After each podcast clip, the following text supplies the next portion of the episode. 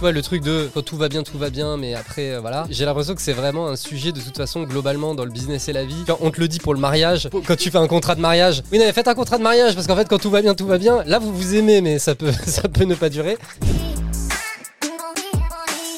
Et, alors surtout pour aller chercher un emprunt bancaire, faites jouer la concurrence. Et au-delà de la concurrence, les banquiers, toujours dans la même optique, ils aiment partager le risque. Donc souvent, surtout si t'es pas rentable, si t'es si t'es un peu moins sexy, ils vont préférer y aller à deux, parce que comme ça le risque est dilué. Mais il faut vraiment faire jouer la concurrence aussi. hein. Si t'es vraiment sexy, un banquier va vouloir t'avoir. Donc si tu lui mets la concurrence en face, ah, il va essayer de faire le maximum pour t'avoir.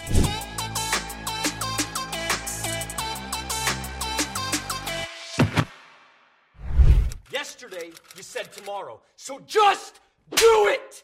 Camille, bonjour. Bonjour Jordan. C'est sur ce ton-là qu'on parlait d'une directrice financière, non? Bonjour. Ouais, il faut être un peu son quand même, mais pas trop.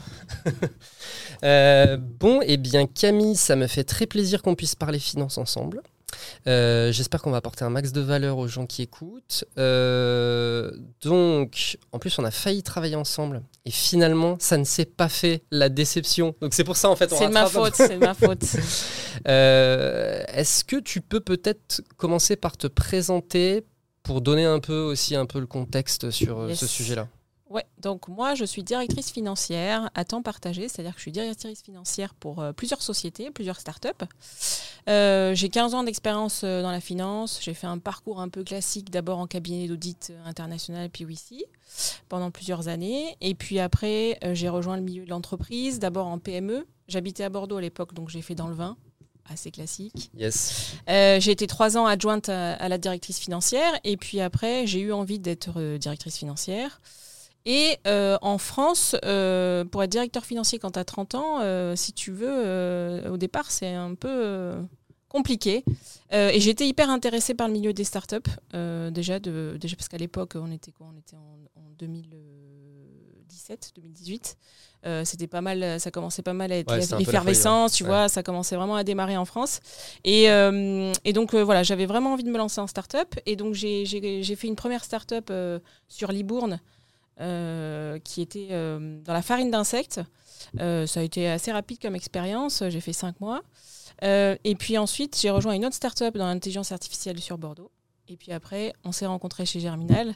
euh, à la faveur du confinement qui a fait que euh, il y a eu le 100% télétravail. Donc j'habitais à Bordeaux et Germinal recherchait un DAF en 100% télétravail. Euh, j'ai postulé à 2h du mat euh, en voyant l'annonce. euh, Complètement bourré. euh, même pas en me levant la nuit tu vois je sais pas je sais pas pourquoi d'habitude je regarde pas mon portable et là je regarde et là je vois Germinal je suivais déjà pas mal Grégoire sur les sur LinkedIn parce qu'à l'époque c'était l'apogée de, de Oui. Grégoire sur les réseaux et je me suis dit punaise il faut absolument que je postule et donc je me suis retrouvée DAF chez Germinal donc à tes côtés pendant un an et demi et puis après euh, ceux qui ont suivi euh, donc Grégoire a vendu euh, Germinal Grégoire et Paco ont vendu Germinal et en fait il s'avère qu'ils ont monté une nouvelle structure donc On Us tu avais reçu Grégoire euh, dans ce podcast Oui. C'était le premier invité d'ailleurs. C'était le premier invité. Et en fait, euh, donc Grégoire m'a dit écoute, moi, Camille, j'ai envie que tu sois DAF euh, sur Only Dust, mais au début, vu que la structure euh, vient de se monter, euh, bah, j'aurais pas de quoi t'embaucher à temps plein. Donc, ce que je te propose, c'est que tu nous rejoignes euh, à temps partiel. À l'époque, donc début 2022, c'était un jour, euh, un jour par semaine. Et à côté, bah, je vais t'aider à trouver des missions de, DAF euh, freelance euh, sur d'autres startups. Donc c'est ce qu'il a fait. Donc j'ai, j'ai- pendant tout 2022, j'ai accompagné quatre ou cinq startups en plus de, avec OnlyDust en fait en tant que DAF. Et puis là, début 2023, donc je, devais accompagner Bulldozer et puis et puis finalement OnlyDust a eu besoin que je passe à trois jours par semaine. Euh, et donc j'ai dû réduire la, la voilure et donc à côté j'accompagne euh, toujours une autre startup euh, Scalisa que tu connais bien aussi. Ah oui, bien sûr. Euh, et voilà. Et donc, euh, comme je t'ai, je t'ai laissé tomber, tu m'as dit bon bah tu peux au moins venir à mon podcast pour te faire pardonner. Et j'ai dit d'accord, d'accord. Excellent. Euh, alors, y a- on a pas mal de sujets. euh, en fait, il y a pas mal de sujets que je souhaite traiter. Ouais. Je l'ai dit comme ça, au moins, tu vois, je, je pose les graines et puis au pire, comme ça, tu rattacheras les wagons Ouais, au fur et à mesure. DAF à temps partagé. Ouais. Je pense qu'en fait, plus que DAF à temps partagé, c'est C-level à temps partagé. Je pense Ouais. que c'est assez intéressant. On en parlait euh, en off juste Ouais. avant sur le fait que ça commence à devenir un truc qui prend de plus en plus d'ampleur. On voit vraiment des boîtes qui commencent à, à- à se créer autour de, de ça. Il y a de plus en plus de C-level. On voit qui, normalement, passaient un peu de, de boîte en boîte et qui aujourd'hui euh, se mettent en freelance, en fait. Et c'est ton cas. Ouais. Euh, je pense qu'on peut aussi aborder le sujet de bah ok, moi j'y connais rien en finance. Euh, c'est quoi les trucs qui- sur lesquels il faut que je fasse vraiment attention? C'est quoi les trucs un peu clés Ouais. euh, qui peuvent vraiment bah, soit aider ta boîte ou flinguer ta boîte? Selon comment on prend le truc. Quoi. Et puis, euh, je pense qu'on peut parler levée de fonds, enfin finance et levée de fonds. J'en parlerai pas aussi bien que Jean de la Roche-Brochard, mais ouais. Ouais, mais tu vois, c'est pas le même rôle, tu Non, vois, parce que pas, lui, moi, ça m'intéresse justement d'avoir euh, ce qui se passe en interne dans Yes. une boîte pendant une levée de fonds, tu vois, Ouais. les trucs sur lesquels il faut faire attention et tout. Et petit bonus, la particularité, c'est que tu fais partie de ces DAF qui maintenant travaillent aussi avec de la crypto. Oui, sur OnlyDus, ouais. Voilà. Et du coup, je me dis, ça, ça peut être intéressant, tu vois, parce que, bon, moi, tu- ça m'est déjà arrivé de travailler pour des projets crypto, de me faire payer en crypto. Ouais. Mon comptable, il a grincé des dents, mais bien vénère. Et donc, je me dis, ça peut être assez intéressant. Je pense qu'il y a de plus en plus de boîtes qui se posent un peu la question de se faire payer en crypto, etc., et qui se disent, mais est-ce que c'est possible? Comment ça se passe? Et tout toi, forcément, tu t'es plongé dans le sujet. Ah oui. Et du coup, je me dis, ça peut être intéressant, tu vois, euh, en, en petit bonus, de se garder ce, petit sujet-là. Ça te va? C'est parfait. on commence par le premier sujet qui est je lance ma boîte ou je commence, tu vois, à avoir une boîte qui commence un petit peu à avoir de la croissance, etc. Exactement le même sujet dans lequel je me suis trouvé au moment où j'ai pris contact avec toi euh, par rapport à Bulldozer. Ouais. Je peux pas, en fait, là, moi, euh, niveau finance, ça commence à devenir un, un- un enjeu. Je sais que c'est intéressant. Faut que je fasse gaffe à quoi? Alors, en fait, deux questions. À quel moment il faut que je commence vraiment à faire attention? Ouais. Et c'est quoi les premiers points d'alerte, en fait? Alors, bah, c'est- c'est bi- c'est bien que tu, tu me poses cette question parce que c'était, je voulais que justement commencer par ça. Euh, en fait, la finance, souvent, euh, le, le premier réflexe quand on est entrepreneur et qu'on lance son business, et c'est très bien d'avoir ce réflexe-là, hein, euh, d'ailleurs, c'est pour la partie finance, comptabilité, on voit surtout les aspects justement comptables, les aspects. je vais être obligé de récupérer mes factures, de suivre mes factures, mes justificatifs. Et je vais donc faire appel à un expert comptable pour m'accompagner là-dessus. Ce qui euh, est quelque chose, un réflexe qu'il faut d'ailleurs avoir. hein. Je, je recommande sur la partie comptabilité. euh, je sais qu'aujourd'hui, il y a de plus en plus de plateformes qui se lancent euh, pour vous tenir la comptabilité, etc. Je pense que ça peut être bien pour aider euh, des plateformes comme, comme Conto, comme, euh, comme euh, Penny Lane, parce que moi je les utilise, on en parlera plus tard, mais pour aider à centraliser tous les justificatifs, etc., pour aider dans la gestion au quotidien, faciliter. Avec Conto, tu prends une photo, tu as tes justificatifs et tout. Mais il faut qu'il y ait un expert comptable derrière pour cadrer tout ça, pour cadrer la comptabilité, sortir le bilan, etc. Donc ça, c'est un très bon réflexe. Mais pour moi, il manque quand même un réflexe important. C'est voilà, l'expert comptable, il va vous aider sur la comptabilité, sortir votre bilan.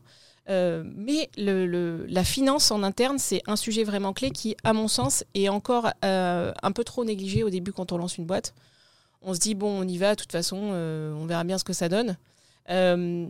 Quand, tout va bien, tout va bien. Tes clients payent, tu factures, t'as pas de soucis. Effectivement, tu dis, bon, pourquoi je vais avoir besoin d'aller recruter quelqu'un, que ce soit en freelance ou en, interne, pour gérer ça alors que tout roule. Euh, sauf que je sais par expérience que euh, ça peut aller très vite. Euh, les difficultés financières, ça peut aller très vite. À la faveur d'une petite crise financière qui passe par là, Ouais. tu vois, ça, on en a déjà vécu quelques-unes. hein. À la faveur d'un client, d'un de tes gros clients qui, qui te fait un impayé, tu l'as pas vu venir celle-là. Donc en fait, le- le- le- l'aspect financier et par-dessus surtout, surtout l'aspect trésorerie, ça c'est mon dada, la trésorerie. Euh, l'aspect euh, gestion de trésorerie, anticipation des besoins de trésorerie, c'est quelque chose qui pour moi doit intervenir euh, quasiment dès la création de, la boîte, ou en tout cas dès qu'il commence à y avoir de l'activité. Évidemment, si au début on est sur une partie prospection où il n'y a pas encore énormément d'activité, on s'est fait un petit budget, on a investi 30 000 euros dans la boîte, on sait qu'est-ce qu'on doit dépenser. Évidemment, là, tu n'as pas forcément besoin. Mais à partir du moment où tu commences à avoir de, de l'activité, du chiffre d'affaires, etc., ou contraire, si tu es une boîte euh, euh, qui se finance par, euh, par de la levée de fonds au départ et pas, par, pas forcément par du, du- chiffre d'affaires, c'est vraiment hyper important de, de cadrer dès le début l'aspect à la fois gestion de la trésorerie et stratégie financière. En fait, qu'est-ce que j'entends par stratégie financière? C'est un fondateur, un entrepreneur, un CEO, il va avoir une vision pour sa boîte qui est une vision pragmatique, une vision, voilà, dans les faits, je veux faire ci, je veux faire ça. Et euh, le CFO, donc le CFO, c'est Chief Financial Officer, le, DAF. euh, euh, lui, il va être là pour épauler le, le CEO, l'entrepreneur, pour traduire sa vision en chiffres, en fait. ok, ta vision c'est ça, mais si je te la traduis en chiffres, ça va donner ça, ça, ça et ça. Ok Ça va donner ça, ça, ça et ça en termes de quoi? Deux paramètres essentiels. Le premier, c'est la rentabilité de la boîte.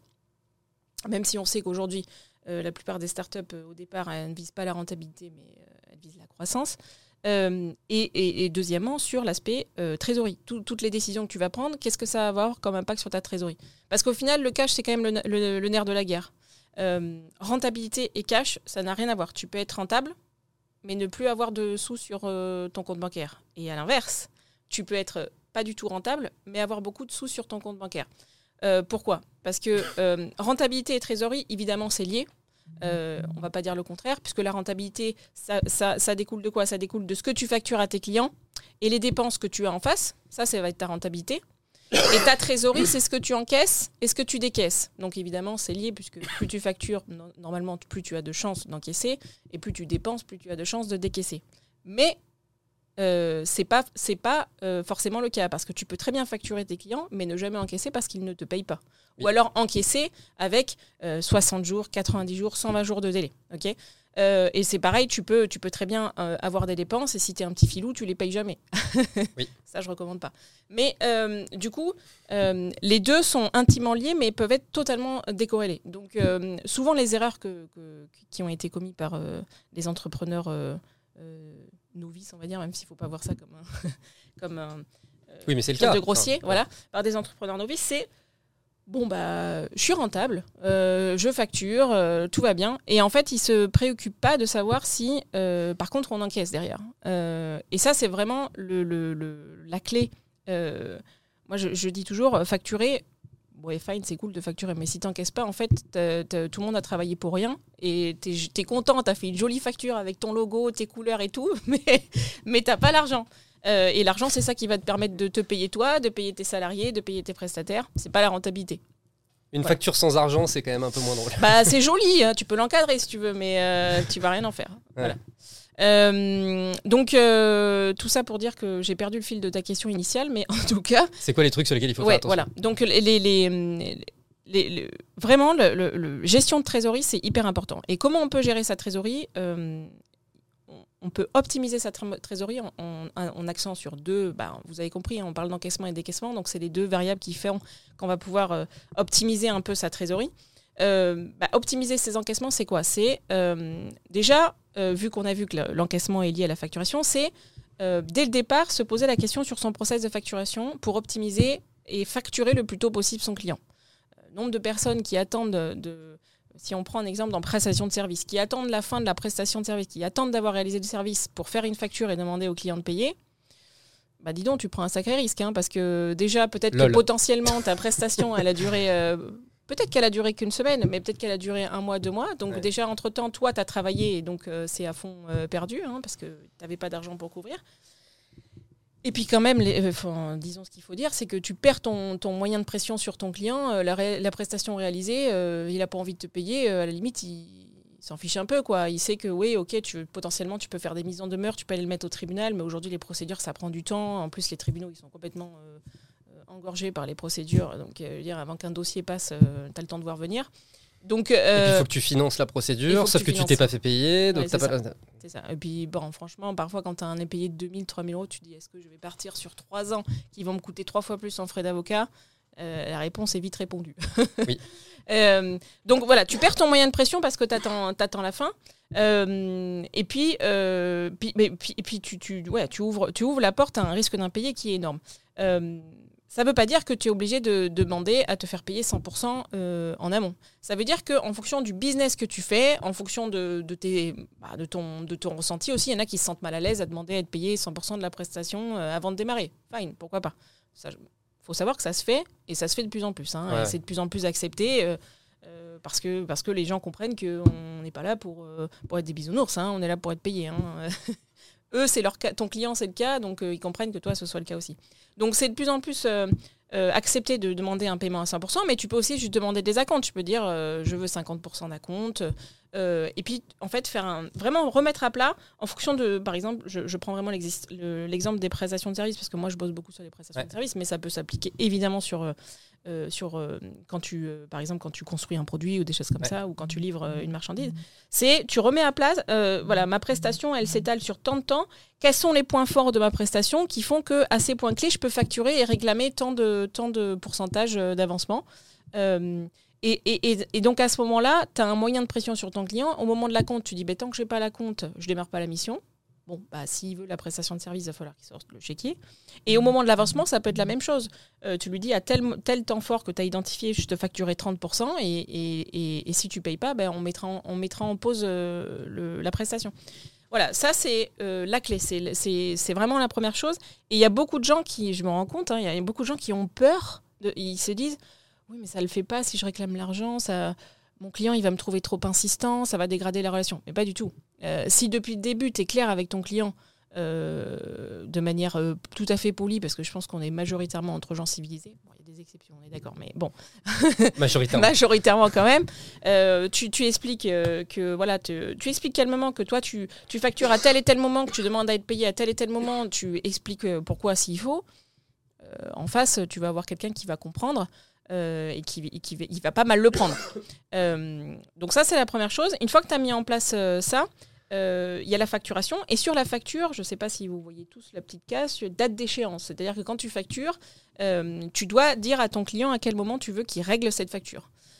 Soit tu peux dire je veux que tu la règles tout de suite, donc je te facture le, on est le 3 mai, je sais plus quel jour on est, je te facture le 3 mai, date d'échéance le 3 mai, mais tu peux aussi dire date d'échéance à 30 jours, à 60 jours. Mm. Dans- en France, il y a la loi LME qui encadre tout ça, c'est maximum 60 jours euh, après la date d'émission de la facture que euh, ton client doit te régler.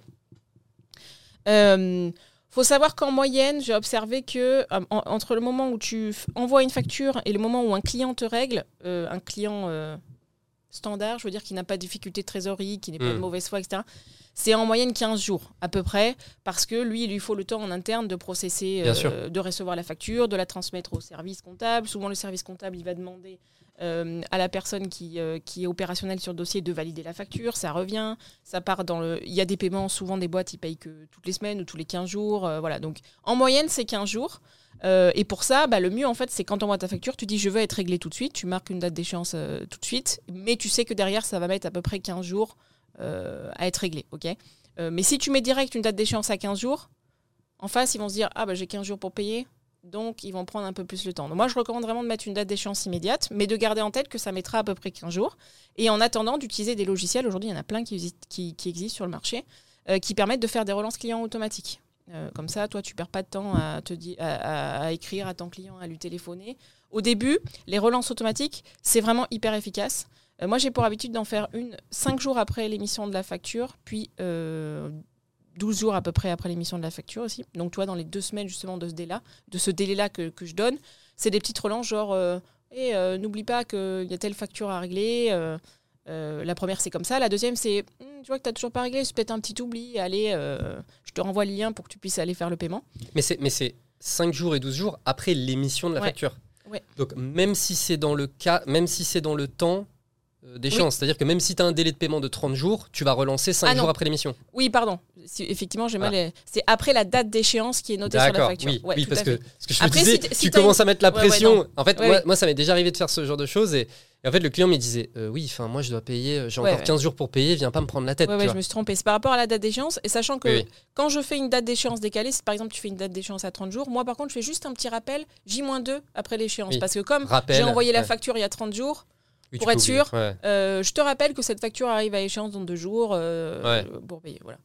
Euh, et donc oui, c'est par rapport à la date d'échéance. Et ces relances automatiques, elles sont très bien perçues par le client et elles ont vraiment un, un très bon effet. Souvent, euh, dans 90% des cas, euh, parfois au bout de la deuxième relance, ah oui, excu- excusez-moi, c'est bon, euh, c'est payé. Enfin, ça, a vraiment un très bon effet. Toi, tu perds pas de temps parce que tu, pas, tu, perds pas ton, tu passes pas ton temps à savoir qui est en retard, à aller prendre ton téléphone, à relancer, etc.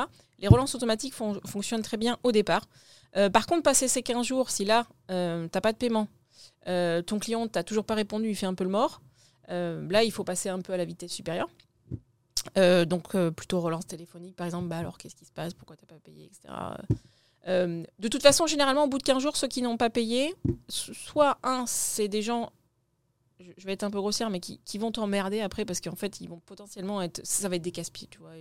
S'ils trouvent toutes les excuses du monde pour pas t'avoir réglé, ils, vont te, ils vont te faire suer dans tout ton- contrat. Donc pose-toi la question si tu as vraiment envie de les avoir comme clients. Et la deuxième raison, c'est peut-être qu'ils ont des difficultés de trésorerie à un instant T.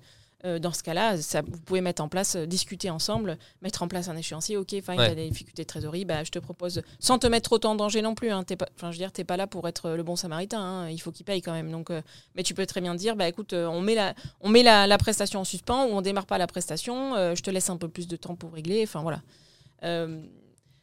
Moi, en général, avec ça, il te reste à la fin, euh, par an, il te reste peut-être euh, deux, ou- enfin ça dépend de ton volume de clients, mais il te reste peut-être deux ou trois clients euh, avec qui tu vas partir en contentieux, euh, parce que souvent c'est plutôt qu'ils sont de mauvaise foi, ou bah, ils ont eu des, de telles difficultés de trésorerie qu'en fait ils partent en redressement judiciaire, Hmm.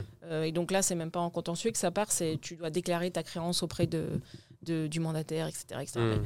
Mais, mais avec ce procédé-là, moi, je recommande vraiment de. Enfin, le mieux, c'est vraiment de ne pas avoir euh, de solde à régler à la fin de la prestation, ou alors très peu, tu vois, genre Ouais. euh, maximum 20% de ta presta à payer à la fin. Euh, parce que là, c'est- toujours sur cette dernière échéance que tu as un risque, parce que, tu n'as, comme je disais tout à l'heure, tu n'as plus le, le- le- le- le- d'impact sur ton client, parce que de Ah toute oui. façon, la prestation a été réalisée, donc Il y a plus de euh, a plus de levier. Donc ça, il faut vraiment minimiser au maximum. Donc ça, c'est vraiment le, premier levier. Voilà, comment je, comment je peux optimiser, comme tu l'as compris, mon délai d'encaissement pour que Et ma trésor. et ma trésor. Voilà. Euh, le deuxième levier, c'est euh, alors ça, c'est vraiment un levier euh, qu'il faut utiliser en dernier recours si tu si t'en- dans une situation de trésorerie assez tendue. C'est tes décaissements, c'est pareil, tu peux les tu peux les décaler un petit peu dans le temps. Généralement, tes fournisseurs, ils te, ils te laissent aussi, soit ils te demandent de payer immédiatement, mais ils peuvent te laisser des délais de 30-60 jours. Donc, si un jour, tu es vraiment dans une situation de trésorerie compliquée, tu peux prendre ton téléphone et négocier avec tes fournisseurs. Ça m'est arrivé plusieurs fois hein, de devoir faire ça. Oui, bah, Euh, de la même manière que là, tu disais, toi, tu es prête à entendre Voilà. qu'un client, il dise écoute, euh, je te propose qu'on mette un échéancier, Voilà. parce que, en fait, euh, et tu t'accepterais. En, En fait, fait, si- si- c'est si- exactement la même chose. Si tu vois que, enfin, si tu contactes la personne et que tu lui dis, euh, t'es clair avec elle, en fait, j'ai un problème de trésorerie euh, passager pour telle et telle raison, je te demande un délai. La personne en face, elle, elle- si elle est intelli- elle est intelligente, elle sait que de toute façon, si, si elle refuse le compromis, elle sera jamais payée. Donc, Mm. Euh, ça permet de trouver des compromis en situation de, de crise et, et, euh, et, euh, c'est généralement bien perçu. Après, il faut, faut toujours faire attention, évidemment, à pas dire. je vais t'inquiète, hein, c'est sûr que je te paye à telle date, alors que tu sais très bien que tu pourras pas le payer à telle date. Il faut aussi Oui, un peu d'honnêteté. un peu d'honnêteté. Euh, et après, il y a aussi des, des, des procédures qui, qui permettent vraiment en dernier recours de, de, de décaler les paiements euh, que tu dois euh, à l'URSSAF et à l'État. Tu peux notamment faire appel à ce qu'on appelle un, un- un mandataire euh, judiciaire euh, qui est nommé par le tribunal de commerce. Et il y a des procédures, notamment la procédure de mandat ad hoc et de conciliation, qui sont des procédures euh, qui sont confidentielles en fait. Parce que un peu le risque quand, quand tu ouvres une procédure auprès du tribunal de commerce, c'est que c'est public les autres procédures, donc tu as peur pour ta, pour ta, hum, ton, Réputation, ta ouais. réputation et puis l'effet que ça va avoir sur ton business. Non, là c'est complètement euh, euh, off the book, euh, personne n'est au courant. Et en fait, euh, ils vont t'aider à négocier auprès de, de l'État euh, et de l'URSSAF des échéanciers de paiement, généralement sur six mois à peu près, pour décaler et payer en plusieurs fois les, les- les- dettes que tu as. Ça, c'est vraiment à utiliser en, dernier recours.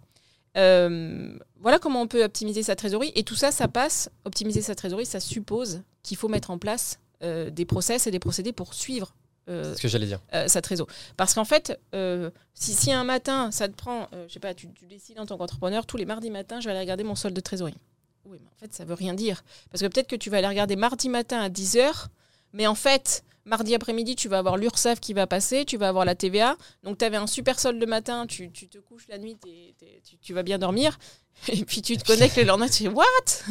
Mais est passé l'argent Euh, Un solde de trésorerie du, enfin, comme ça, là, euh, j'ouvre euh, j'ouvre mon compte bancaire, je regarde mon solde de trésorerie, ça ne veut rien dire. Ça n'a aucune valeur. euh, Oui. Dans la ça, gestion ça- de ça trésorerie. ne garantit pas le futur de ta trésorerie. Exactement. Donc, c'est des process pour euh, suivre ton solde de trésorerie, anticiper l'évolution de ton de trésorerie. Et pour ça, tu fais ce qu'on appelle des prévisionnels de trésorerie, qui sont euh, euh, des tableaux qui sont à part. Ça n'a rien à voir avec les tableaux de rentabilité, les fameux tableaux de- qu'on appelle PNL, où on suit sa rentabilité. Euh, quand on suit la rentabilité dans le PNL, on regarde les factures euh, émises versus les factures euh, qu'on a reçues, plus les salaires ou les choses comme ça. Alors que dans la trésorerie, euh, ok, on part de ces factures-là, mais on prend les hypothèses de base. Bon, ben, encaissement, mon délai moyen, c'est délai moyen d'encaissement de mes clients, c'est 30 jours. Euh, mon délai moyen de décaissement, euh, bah, les salaires, je les paye forcément à la fin du mois, mais les charges sociales, je les paye le mois suivant. Euh, la TVA, euh, il y a toujours une histoire de TVA. Quand je, la TVA, quand je, la facture à mes clients, donc je la récupère, mes clients, ils me payent la TVA, mais en fait, elle ne m'appartient pas, cette TVA. Il va falloir que je la reverse à l'État, mais le mois suivant. Voilà, il y a tout un... Euh, je ne vais pas te rentrer dans tous les détails de tous les décalages, mais en fait, du coup, c'est un tableau qu'il faut faire il faut au moins le faire sur 6 mois glissants. Euh, sur 12 mois, c'est pas mal, c'est encore mieux. Euh, de, ben voilà, je pars d'un solde à un instant T, voilà mon solde de trésorerie, je prévois tel encaissement, tel décaissement, et voilà l'impact que ça a sur mon, mon, solde de trésorerie à la fin du mois, sachant que tu peux faire plusieurs hypothèses. Euh, des hypothèses optimistes sur les encaissements, des hypothèses pessimistes. Moi, je recommande toujours, dans le, le, le suivi du solde de trésorerie et l'anticipation, euh, de faire des, des hypothèses d'encaissement, toujours, euh, au moins de faire une version très pessimiste. Moi, je fais toujours ça, je fais une version crash test du solde de trésorerie. Si aujourd'hui, j'arrête d'encaisser quoi que ce soit, ça y est, je j'ai plus d'activité, mes clients, ils me payent plus. Euh, quel, combien, de temps je... combien de temps je dure Ça, ça, ça s'appelle le runaway. Euh, combien, de temps je, combien de temps je dure avec le solde de trésorerie que j'ai euh, actuellement? Déjà, déjà, ça te donne, une, ça te donne quand même une ouais. idée de à quel point potentiellement tu es, un peu, es un peu short. Quoi. Euh, et ça, tout ça, c'est quand même un métier, on va pas se le cacher. Euh, oui. Je veux dire, on n'est pas. C'est comme moi, je serais, je serais, je serais pas forcément capable d'être entrepreneur. Ben, un entrepreneur, il va pas forcément être capable d'être d'être DAF. Hein. Euh, et donc, euh, c'est pour ça que je recommande de se faire entourer d'un DAF. Euh, et aujourd'hui, ça rejoint un peu ta première question. Aujourd'hui, recruter un DAF en CDI dès le début, évidemment, ça n'a pas de sens puisque tu vas pas pouvoir l'employer à temps plein. Il va te coûter très cher et pas t'apporter grand-chose à temps plein. Mais aujourd'hui, il y a de plus en plus donc, de, DAF qui se lancent à temps partagé, donc en freelance, et qui peuvent accompagner. moi, mes clients, je les accompagnais sur 2, 3 jours, 4 jours par mois, pas, pas plus. Mm. Mais euh, dans ce temps-là imparti, euh, bah, je pouvais euh, me, me, me, concentrer vraiment sur les aspects hyper importants, c'est-à-dire bah, cette gestion de la trésorerie, le suivi de la rentabilité, donner de la visibilité sur, sur, sur, la, sur la rentabilité, et puis plein d'autres sujets qu'on pourra voir après aussi si tu veux. Mais c'est pour ça que c'est vraiment clé de le faire le plus tôt possible parce que la trésorerie, ça va bien jusqu'à ce que tout, jusqu'à ce que tout aille mail. Euh, moi, j'avais déjà, raconté quand j'étais arrivée euh, chez Germinal à l'époque.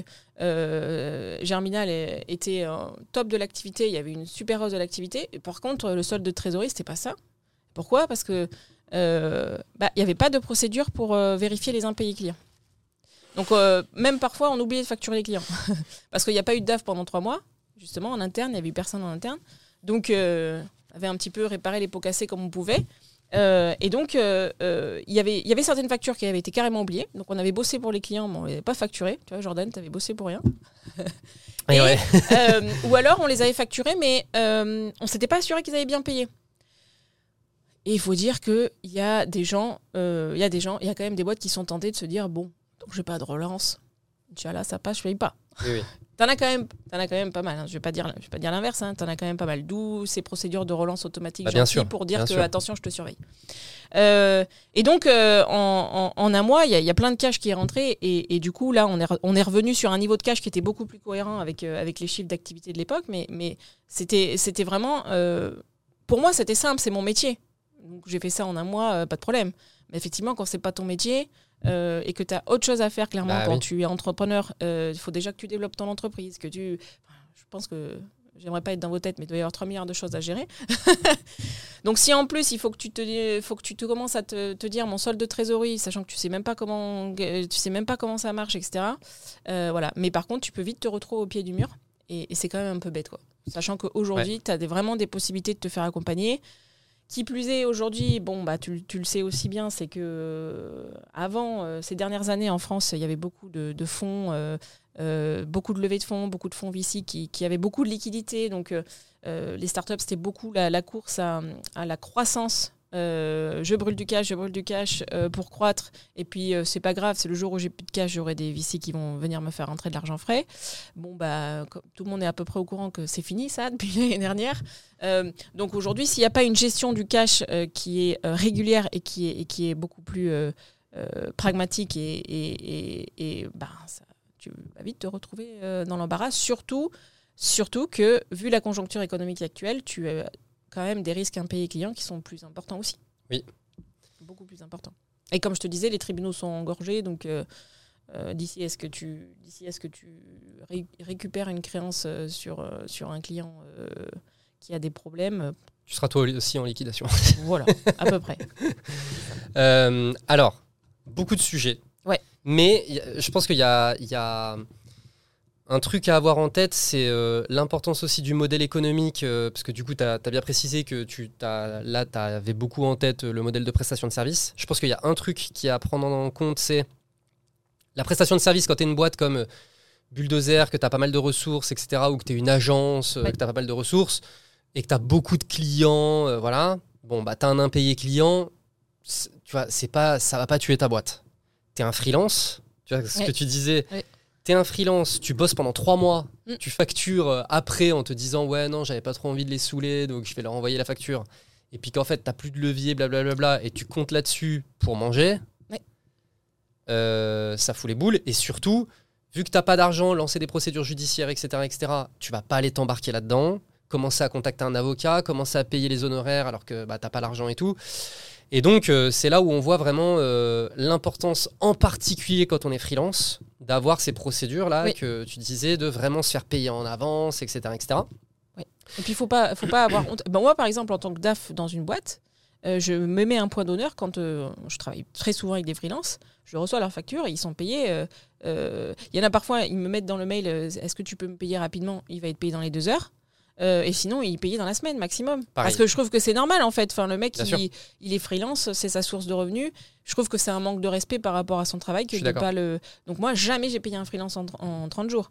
Euh, non, un freelance, euh, dans la semaine, il est payé. Je te dis, si, si dans le mail, il me, il me précise, bah, c'est un peu urgent, bah, fine, hein, dans les deux heures, t'es payé. Ah ouais, moi c'est pareil. C'est c'est pas choquant. Enfin, Non, faut non, pas qu'un pas. freelance se dise, euh, je vais passer pour un relou si je demande ça à la boîte. Bah, euh, tout le monde On comprend qu'on a des hein. contraintes euh, voilà, de la vie. euh. Ouais, non, non, mais je pense que c'est vraiment important de le préciser. Après, est-ce qu'il y a des secteurs qui. euh, tu vois, moi, enfin, je, je vais faire une réponse. Je vais déjà donner un élément de réponse pour poser ma question, mais t'es freelance et tu t'adresses en priorité, par exemple, au secteur public. Ouais, Je pense que c'est pas un très bon plan. Non. Par exemple. Ouais. Est-ce que pour toi, il y a un peu des secteurs, tu vois, tu, tu, tu te lances, tu as des vrais sujets de trésor pour toi, je sais pas, tu as des niveaux de marge qui sont faibles, tu as. Euh, bah, t'es freelance et tu manques de moyens, ou je sais pas. Est-ce qu'il y a un peu des secteurs à éviter? Euh, oui, alors c'est c'est pas vraiment des secteurs, mais c'est des acteurs, enfin des, des clients. Ouais. Effectivement, quand tu, tu as dans ton client dans, dans tout ce qui est organisme public, euh, ouais, c'est-à-dire que attends- attends-toi à être payé à minimum 60 jours, voire 90 jours, parce qu'en fait, il faut passer en plus par des plateformes, ça s'appelle Chorus, enfin c'est l'enfer. Déjà, tu comprends pas ce que la plateforme elle veut. Même moi, hein, quand je suis sur la plateforme, mais qu'est-ce qu'elle me veut elle Hmm. Euh, et après, le temps que souvent, euh, enfin le temps que ce soit payé, c'est pas des, tu vas être payé. hein. Oui. Mais si t'as besoin de euh, manger euh, voilà, tu vas pas être payé tout de suite. C'est pour ça qu'on dit souvent l'État est mauvais payeur. C'est pas qu'il ne paye pas, c'est qu'il met du temps à payer. Ouais. Euh, bah, c'est la fameuse lourdeur administrative française. Oui. Euh, Il y a aussi, euh, si tu bosses avec des grands groupes, c'est pas que c'est des mauvais payeurs, c'est pareil. Mais les grands groupes, euh, eux- bah, c'est la eux qui procédure, en fait, t'imposent- hein. Voilà, c'est eux qui t'imposent les dérèglements. Souvent, c'est minimum 30 jours date de facture, mais c'est souvent même 45 jours date de facture, parce qu'ils ont le droit. Pourquoi? Parce qu'ils ont des process ultra lourds en interne, euh, que la facture, elle doit être envoyée à telle adresse, ensuite elle doit être validée par telle personne. Il faut absolument qu'il y ait marqué le numéro du bon de commande dessus, qu'il y ait marqué le bon truc, sinon elle est rejetée, donc on te la renvoie, on te dit qu'il faut la refaire, et t'es reparti dans le process qui prend autant de temps. Parfois, les factures sont perdues. Le nombre de fois, euh, quand Germinal travaillait pour des grands comptes, euh, ben, les factures, euh, tu les envoies, et puis en fait, t'es pas payé, tu fais des relances, tu fais des relances.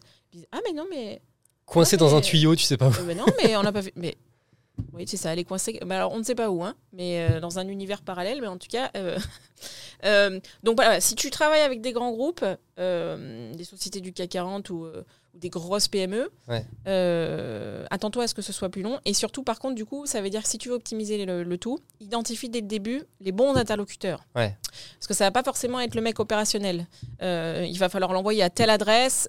Souvent, il te t'envoie un, un bon de commande avant euh, où il y a marqué justement les infos à faire figurer sur la facture, etc. Donc, si tu travailles avec un grand groupe, renseigne-toi en amont sur euh, les procédures pour, être, pour envoyer les factures, pour être payé. Dès le début, demander à son interlocuteur. Ouais. euh, Bah, dès que tu signes au le contrat, fait, quoi. Ouais, Au fait, voilà, qui, qui va s'occuper de payer, etc. ouais, ouais. Tu recommandes Dès que- Ah oui, ouais, ouais. Et après, euh, je recommande aussi en tant que freelance euh, de signer des contrats avec ses clients. Parce que souvent, il n'y a pas de contrat qui est fait. Euh, c'est je te prends, ben, euh, une boîte avait dit je te prends tel freelance, je te prends tel freelance. Euh, les contrats, ça va permettre d'encadrer quand même la relation. Et c'est ce qui est essentiel dedans dans le contrat, c'est qu'est-ce qui se passe si on veut mettre un terme au contrat, quelles sont les conditions? En fait, ça va te sécuriser toi en tant que freelance et ça va sécuriser la boîte aussi, qui fait que ils pourront pas appuyer sur un bouton et deux jours après tu travailles plus pour eux. Euh, dans le contrat, tu peux très bien dire il y a un délai de prévenance de euh, un mois, deux mois. C'est toi qui mets ce que tu veux tant que tu trouves l'accord avec, euh, avec ton client. Et donc c'est quand même hyper important euh, parce que sans contrat, après, si- c'est un peu la même chose que ce que je disais tout à l'heure, quand tout va bien, tout va bien. Mais si à un moment il y a un problème et que tu peux pas te référer à un contrat, ben tant pis pour toi. Tu es tout seul, tu pourras pas aller voir la justice parce qu'on va te dire il n'y a pas de contrat, il n'y a pas de devis signé. Pareil, s'ils te payent pas. S'ils te payent pas, que tu n'as pas eu de contrat, que tu l'as pas fait signer de devis, euh, Oui, c'est vraiment au bon vouloir de. Voilà. ok, à la bonne foi t'auras des émis gens, une facture, mais si tu veux aller en contentieux, le- l'avocat il va te dire vous avez, un devis, vous avez un accord préalable du client à- Non. Ah, ben, au revoir. Alors, tu vois, le truc de quand tout va bien, tout va bien, mais après, euh, voilà. J'ai l'impression que c'est vraiment un sujet de toute façon globalement dans le business et la vie. Ouais. Vois, on te le dit pour le mariage, Ouais, ouais. quand tu fais un contrat de mariage. Oui, non, mais faites un contrat de mariage parce qu'en fait, quand tout va bien, tout va bien. Là, vous vous aimez, mais ça peut, ça peut ne pas durer. Et après, même euh, l'association, pas que d'associés. Tu vois, c'est euh, ah mais oui, non mais là, là, là ça va. Ça c'est vraiment le truc. Les, les avocats ils disent non mais là ça va, mais vous n'êtes pas à l'abri qu'à un moment donné il y ait des Ah bah, quoi. on dit souvent que euh, les associés, c'est un peu comme un mariage. hein. Exactement, exactement. hein. Euh, contrat. Alors moi, moi, ça m'intéresse. Bon, on déborde peut-être un petit peu sur le sujet juridique, mais de toute façon, les deux sujets euh, se complètent très bien. Euh, mais on avait, j'avais fait l'épisode du coup, on en avait parlé aussi en off avec euh, Juliane, qui est notre avocat sur les sujets contrats, etc. Donc s'il y a des personnes qui veulent s'intéresser vraiment de manière un peu plus Oui. deep sur ces sujets, ils pourront aller voir.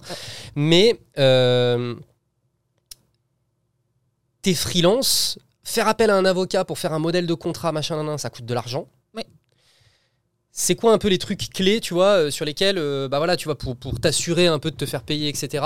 euh, c'est quoi un peu les, pour toi les, les, les- je sais pas, les petites démarches un peu clés sur lesquelles tu peux te dire, ok, ben, je vais me faire un document un peu rapide ou un modèle, Ouais. enfin, je sais pas. Bah alors ça, ça c'est l'avantage d'aujourd'hui, c'est que ça s'est beaucoup démocratisé de faire appel à des, à des plateformes en ligne. Il y a une plateforme qui s'appelle Legal Start qui propose beaucoup de, de- de documents juridiques comme ça, qui sont payables en une seule fois et, et téléchargeables.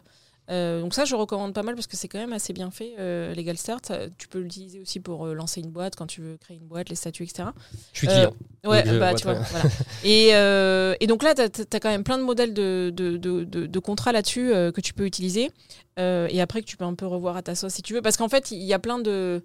Ah, Il y a plein de petites subtilités qui fait que tu, tu- peut-être que tu vas être hyper fier de ton contrat, tu vas le trouver trop beau et tout. Mais si un jour tu as besoin d'aller contester quelque chose, euh, il n'y avait pas exactement écrit la bonne chose Ouais. et il vaut rien ton contrat. Donc, euh, donc euh, mais évidemment, passer par un avocat quand on est free, euh, ça coûte beaucoup trop cher. Donc ces plateformes-là, c'est quand même, euh, c'est quand même bien.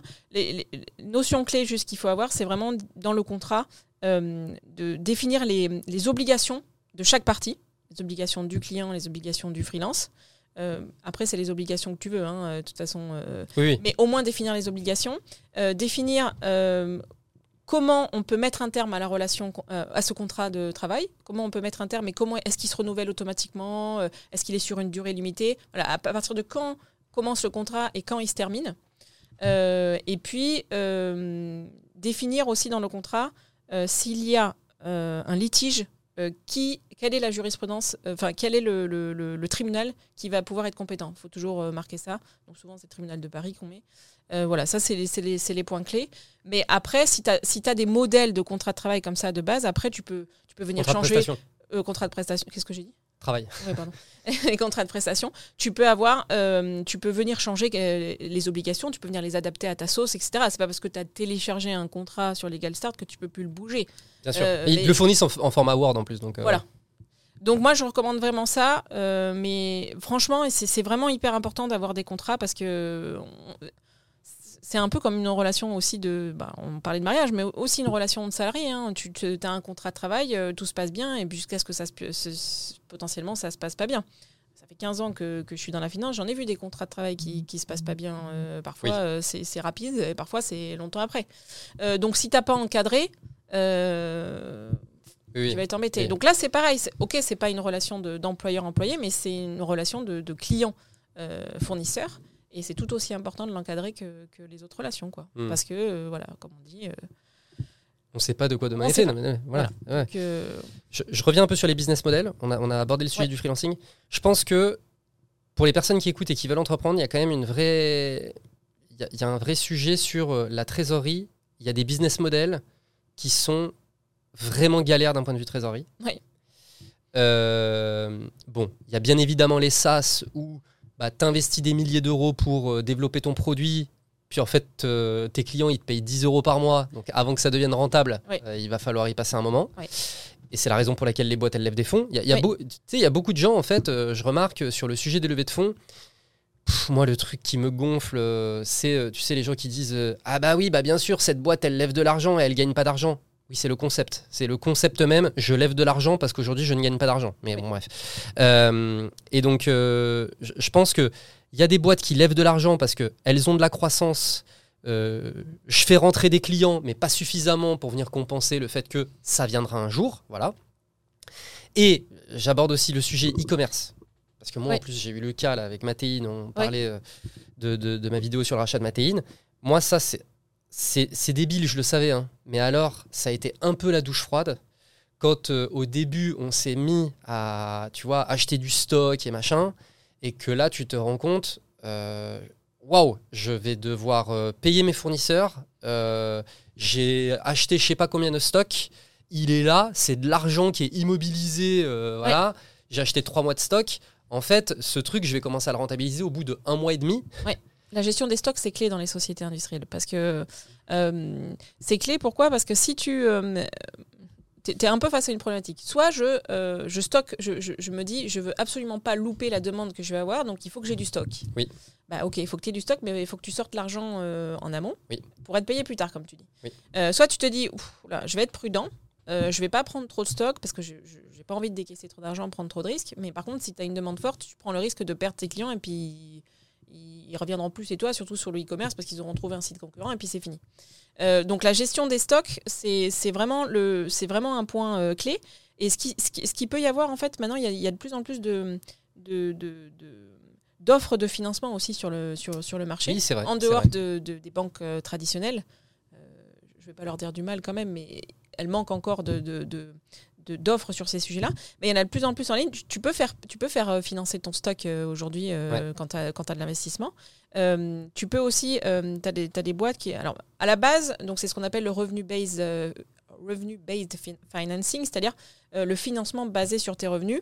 Euh, c'est des boîtes qui vont venir étudier euh, les revenus euh, que tu as, récurrents ou surtout, et qui vont venir te faire des avances de trésorerie Mmh, par rapport à, mmh. à ces revenus-là. Et elles sont de plus en plus en train de diversifier un peu leur, leur offre aussi. Au départ, elles ne finançaient que du SaaS, vraiment que du SaaS, justement. Oui, parce pour les qu'il y a du problématiques recurring, disais, etc. Voilà. Aujourd'hui, elles s'ouvrent quand même de plus en plus à d'autres business models. Ouais. Alors, je ne je, je, je, je suis pas certain qu'elles fonctionnent sur des business models de, de, de, de, de one shot. Il faut vraiment que, ou alors il faut vraiment que ce de vente one shot, ou alors il faut vraiment qu'il y ait un, un vrai historique, un vrai Ouais. euh, Ça, tracking. ça se fait sur le e-commerce, pour le Ça- coup. voilà. Mais, mais avec de l'isto. ouais. Et euh, pour le coup, je crois pas que ce soit pour financer du stock. Je crois que c'est plutôt pour financer du marketing et des choses comme ça. Oui. Et du coup, il faut que tu sois en mesure de montrer que tu as un marketing qui est rentable. Ouais, ça je va. crois qu'il se base un en peu fait, sur ouais. l'historique. Ah oui, bon, bah, le ROI de tes pubs, il est de temps. Euh, on voit que ce ROI, il tient sur 6 mois. A priori, on peut te financer, euh, tu vois. Après, en fonction de ton activité, ils vont pouvoir euh, demander à regarder tout et Ah, mais bien sûr. quoi. Bien sûr. Euh, mais en gros, ils se basent vraiment sur l'historique des transactions et puis sur la, la potentialité. Ils vont, ils vont forcément quand même, si tu leur demandes surtout un, un financement conséquent, te demander un business plan. Au moins, ils ne demandent pas un business plan à trois ans comme les banques parce qu'en fait, ils viennent financer du court terme. Mais ils te demandent du, du- quelle est l'évolution. Bah, l'évolution de ta trésorerie pour. généralement, ils financent sur du 6 mois, Oui. 8 mois. Ils vont te demander euh, un prévisionnel sur ces 6 à 8 mois. Donc, euh, un prévisionnel euh, de rentabilité, mais surtout de trésorerie. Ouais. Voilà. Donc, ça, ils vont beaucoup se baser là-dessus. Et, et c'est pareil, si tu n'es pas financier, c'est pas forcément quelque chose que tu vas, que tu C'est clair. C'est clair, c'est clair. Mais du coup, bon, pour, pour revenir encore sur ce truc de e-commerce, ça c'est c'est un peu la surprise. Je pense que beaucoup de gens qui veulent se lancer dans l'entrepreneuriat, tu sais, ils se font un peu avoir Ouais. par le truc. Le e-commerce, ça va être facile, machin, Oui. Il y a du stock. Putain, en fait, le truc, c'est que le e-commerce, c'est peut-être facile, et c'est pas facile du tout, hein, mais ok, c'est sympa, tu te fais ton site. euh, Aujourd'hui, les outils te permettent de faire des e-commerce assez facilement, Avec le les Shopify, machin, le no-code, blablabla. Mais t'as oublié qu'il y avait une galère de trésor, en fait. Le stock, ouah, et c'est la raison pour laquelle le dropshipping existe. Spoiler, tu vois, c'est Ouais. parce que le dropshipping, t'as pas financé ton stock. Et c'est pour ça que de toute façon, le dropshipping, c'est un truc qui fait, euh, qui fait euh, vraiment kiffer les gens et que c'est la raison pour laquelle les gens, ils arrivent à faire de l'argent en, en e-commerce parce que bah, l'argent, tu le dépenses pas dans du stock, tu le dépenses dans du marketing et des trucs comme ça, quoi. Euh, non, mais ok, c'est- c'est très intéressant. Euh, je pense qu'il y a aussi un truc euh, intéressant dans ce que tu as dit, c'est ça, c'est un truc j'ai mis du temps à le capter. C'est rentabilité versus cash. Ouais. Deux choses très différentes. Liées mais différentes. Bah oui, en fait, le truc, c'est. En fait, te- la théorie, c'est ta rentabilité. Et la pratique, Ah ouais, c'est ton cash, en fait. Ouais, c'est ça. C'est exactement ça. C'est la théorie, c'est ta renta. C'est non mais regarde, je C'est les beaux papiers. j'ai- tant de renta, ça se passe bien et tout machin. Et puis après, tu regardes ton compte en banque et puis mais attends là, il y, a il y a une différence. Elle Ah. vient d'où? Et ça, Sachant, sachant que tu peux, tu à l'inverse par rapport à ce que je disais tout à l'heure, tu peux aussi ne pas être rentable du tout, mais avoir une très belle trésorerie. Euh, pourquoi? Bah si t'es un peu Bah, levée de fonds, typiquement. si- euh, Il y a ça, mais euh, si, si t'es un peu filou et que tu payes pas très bien euh, tes Oui. prestataires, par exemple, il y a les levées de fonds, les financements bancaires, parce qu'on Oui. faut pas les oublier. On, pense, dette, on ouais. pense beaucoup aux levées de fonds, mais il y a aussi le- la dette bancaire ou la dette à court terme qu'on vient de voir avec le, le revenu based financing. Où tu peux, où tu peux, par exemple, en fait, t'es pas hyper rentable, donc t'as pas beaucoup de clients, mais comme tu leur demandes tous de payer avant le début de la prestation, donc t'as pas encore eu tes dépenses toi en face, mais par contre tu as reçu tout le cash de tes clients. Donc euh, tu peux, tu peux être dans les, dans le, dans l'inverse aussi, euh, et, et, et ça peut aussi euh, être un peu le, le- la bonne nouvelle qui cache, qui cache un peu le, le, le souci quoi. Tu te dis bah ça peut être l'effet inverse, ah bah, j'ai plein d'argent en banque, c'est que ça fonctionne bien. Ouais mais en fait euh, potentiellement euh, c'est pas rentable. Ouais, ouais. Ok. C'est pour ça qu'il faut vraiment suivre les deux. Les deux sont importants en fait. Euh, L'équilibre. euh, après, euh, quand on est une startup, comme tu disais, dans, que ce soit dans l'e-commerce, dans le SaaS, qu'on ne cherche pas la rentabilité dès le début, c'est fine en fait. C'est- Complètement. c'est- acquis. Je veux dire, C'est pour ça pas, que Pôle emploi existe si, d'ailleurs. si tous les entrepreneurs ont signé avec leur sang, je vais être rentable dès la première année. Non, enfin, je veux dire, c'est Ouais. pas. c'est- c'est juste qu'il faut en être conscient et qu'il faut, et qu'il faut trouver des moyens justement pour quand même optimiser sa trésorerie tout en sachant qu'on va pas être rentable tout de suite. Euh, après, le, le- si je peux permettre, la- le, le problème qui, qui je vois souvent aussi sur les entrepreneurs, c'est que, et par rapport au business model dont on parlait la dernière fois, c'est que euh, il y a beaucoup d'entrepreneurs, euh, ils partent bien en tête sur, sur une idée qu'ils n'ont pas testée du tout par rapport au marché. Je pense que tu le sais encore mieux que moi, Oui, ton métier. oui. Ils n'ont pas du tout testé leur, leur idée. Ils se disent Putain, mais ça, c'est une idée révolutionnaire. Et sauf qu'ils l'ont pas testé. Euh, Ils l'ont peut-être testé sur euh, leur père et leur mère, qui évidemment leur a dit que c'était Oui. une super idée, tu vois. Enfin, sinon, ils avaient peur de ne plus être d'être blacklistés de repas de famille. Euh, et en fait, donc ils partent bien en tête, ils font des levées de fonds parce que tu peux être hyper convaincant hein, sur, sur. Enfin, en sûr. tout cas, à l'époque. Aujourd'hui, je pense beaucoup moins. Maintenant, je crois que c'est plus trop le cas. Maintenant, c'est plus trop possible. Mais à, la grande époque, là, des dernières années, de, de- il faut qu'on trouve le, futur. euh, Google, Facebook, bordel. Euh, tu pouvais être très convaincant sur ton idée et tu pouvais recevoir des fonds et, et dépenser, dépenser, et puis, et puis à la fin, bon, a plus d'argent. Et est-ce qu'il y a eu quelque chose en face? Est-ce qu'il y a un business model? Ben, Les entrepreneurs qui revoient leur business model euh, 40 milliards de fois euh, dès le début, euh, il faut revoir son business model. Attention, hein, c'est hyper bien. Il faut Mm. être flexible quand tu es entrepreneur. euh, c'est- Au contraire, c'est c'est- ça peut être signe de- de- d'intelligence et d'adaptabi- d'adaptabilité, je vais y arriver, de changer ton business model. Mais quand tu fais que le changer parce que tu n'arrives pas euh, à vendre, euh, il y a un problème. Oui, je suis d'accord. je, je suis d'accord que voilà, euh, pas tester. euh, bon, et euh, je disais pour la blague euh, que c'est euh, voilà, vouloir quand tu disais oui, vouloir tester des business models qui en fait vont pas te rapporter du cash tout de suite, c'est complètement ok, mais les gens ils s'emballent. Oui, j'ai mon idée, blablabla. Et je disais, c'est pour ça que Pôle Emploi existe. La réalité, c'est que bah voilà, quand tu as du Pôle Emploi devant toi, bah c'est c'est l'opportunité de pouvoir travailler sur des business models qui vont pas générer du cash immédiatement. Oui. Parce que tu as deux ans devant toi où tu sais que bah, tu n'as pas besoin euh, d'aller chercher, euh, enfin de remplir le frigo euh, voilà, en ayant du chiffre d'affaires, etc. Mais, mais oui, c'est important d'avoir ça en d'abord tête. ton idée. Voilà, c'est important Au lieu ça en tête. de partir bien en tête sur je vais lever des fonds, je vais demander de la love money, je vais. bah, test. Aujourd'hui, en plus, avec le no-code, avec tout ça, Ah, on peut tester tellement facilement que ce serait dommage de s'en priver. Quoi. Ouais, complètement. Parlons un peu de levée de fonds. Ouais. Parce que du coup, tu recommandes de ne pas lever des fonds euh, dès le départ, mais il y a des boîtes Si, euh, qui, si, qui- si. qui- il y a des boîtes quand même qui vont y passer, tu vois. Ouais. C'est quoi alors, les personnes qui se demandent euh, ce que recherchent des VC, etc., euh, je les invite à aller regarder l'épisode avec Oui. Jean-Georges Brochard. Je pense que voilà, ça c'est intéressant. Mais- tu es dans une boîte, euh, il faut que tu prépares des choses, tu vois, il faut que tu sois quand même un peu carré pour Ouais. présenter des choses intéressantes à un VC. Ouais. Qu'est-ce qui est demandé? Alors, du coup, quand tu ben, quand as identifié que tu as besoin de faire une levée de fonds, euh, soit parce que euh, tu bah, justement euh, tu sais que tu as un business model qui ne va pas être rentable de suite, tu as besoin de faire des, investissements initiaux, etc. Bon, tu, dis, bon, il faut que je fasse une levée de fonds. Il y a deux documents principaux à, préparer avant d'aller voir des VC. Le premier et le principal, c'est le deck invest qu'on appelle. Et le deuxième, c'est le business plan. Sur 5 ans, c'est ce qui est recommandé. Euh, le deck, euh, c'est le document euh, de présentation de ta société que tu dois rendre absolument sexy euh, pour qu'un VC, en le lisant en 5 minutes, parce que le VC, si tu veux, Il envoie passer des dossiers. il va pas prendre 15 minutes sur ton dossier. Il faut qu'en 5 minutes, il ait compris quel est l'intérêt de ta boîte, quelle douleur tu permets de résoudre et, et- et qu'est-ce qui te démarque par rapport à la concurrence. Ça, c'est ce qui. Sûrement que Jean l'a dit mieux que moi.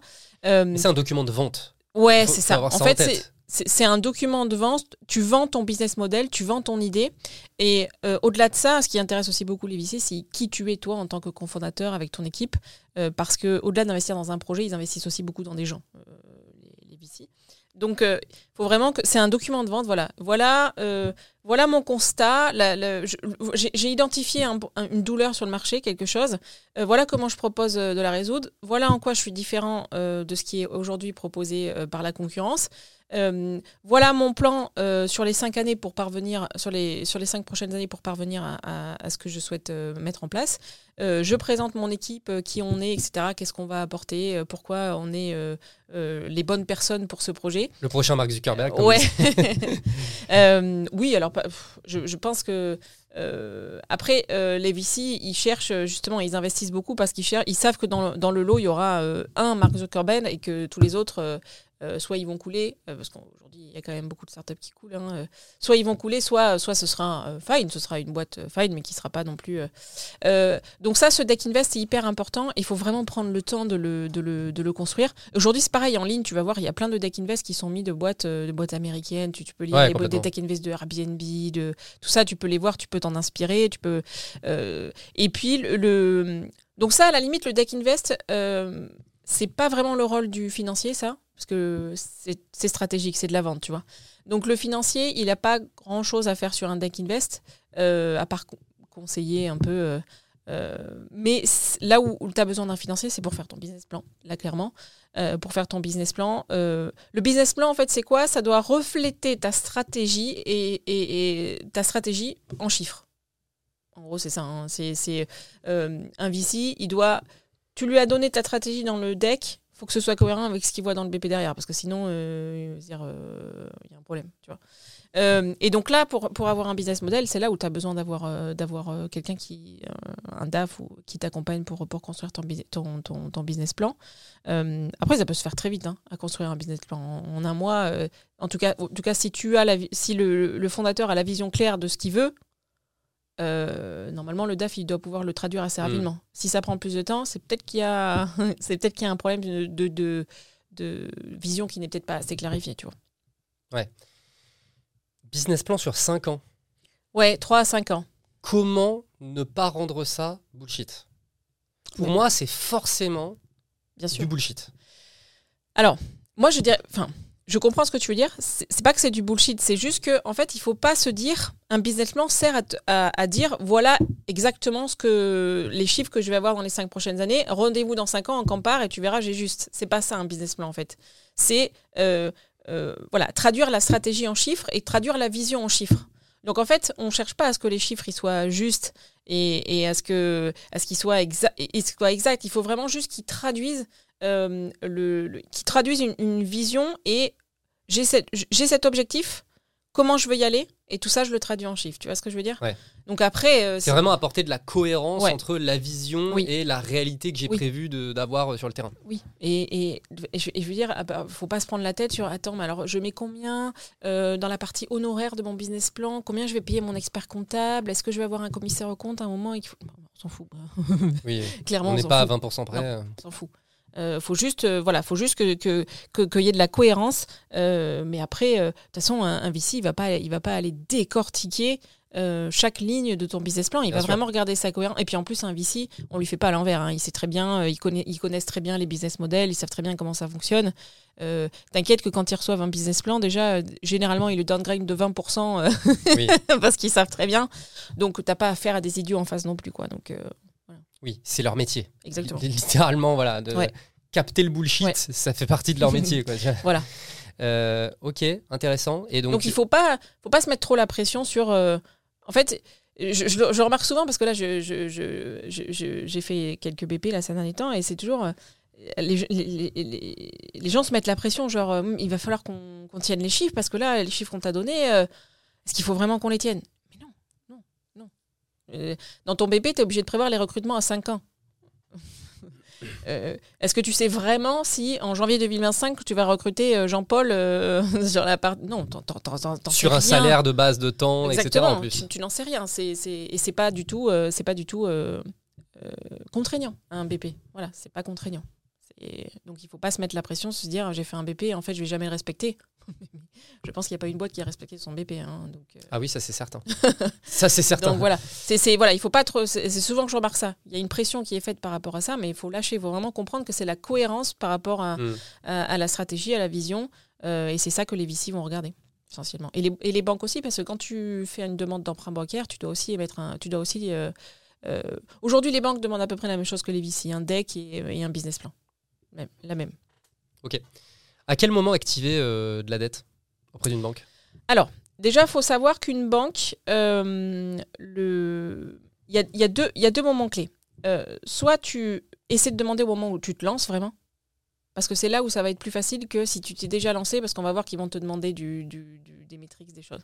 Soit vraiment au moment où tu te lances, tu as besoin d'un- emprunt, euh, je sais pas, là où ça va être plus facile, si tu as besoin d'acheter du matériel, si tu as besoin d'acheter des choses, comme en face, il y a quelque chose de concret pour la banque si jamais ça ne va pas, euh, là, c'est assez facile, ok? Euh, Sinon, euh, une banque, qu'est-ce qu'elle va regarder en fait euh, pour mettre de l'emprunt? Et surtout encore aujourd'hui où c'est encore devenu très compliqué. euh, tu as ce que dans ton bilan euh, annuel, euh, tu as ce qu'on appelle la partie capitaux propres. C'est tout ce qui est en haut dans le passif. Les capitaux propres, c'est quoi? C'est l'argent que tu as apporté au départ dans ta société en tant qu'associé, dans ton capital, 3 000 euros. Ça va en capital social. Et après, si tu fais des bénéfices chaque année, ces bénéfices vont venir s'ajouter dans les capitaux propres, ok? Sauf si tu les distribues en dividendes. Si tu les distribues en dividendes, ils n'iront pas dans tes capitaux propres. Mais sinon, ils viennent augmenter tes capitaux propres.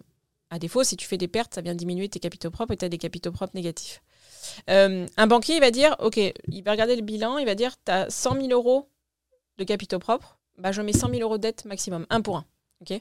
Euh, donc, généralement, euh, un banquier, si tu demandes à financer quelque chose qui est immatériel, qui, est impalpable, il faut au moins attendre d'avoir un bilan. Généralement, ils préfèrent même que tourner deux, surtout aujourd'hui dans la conjoncture actuelle.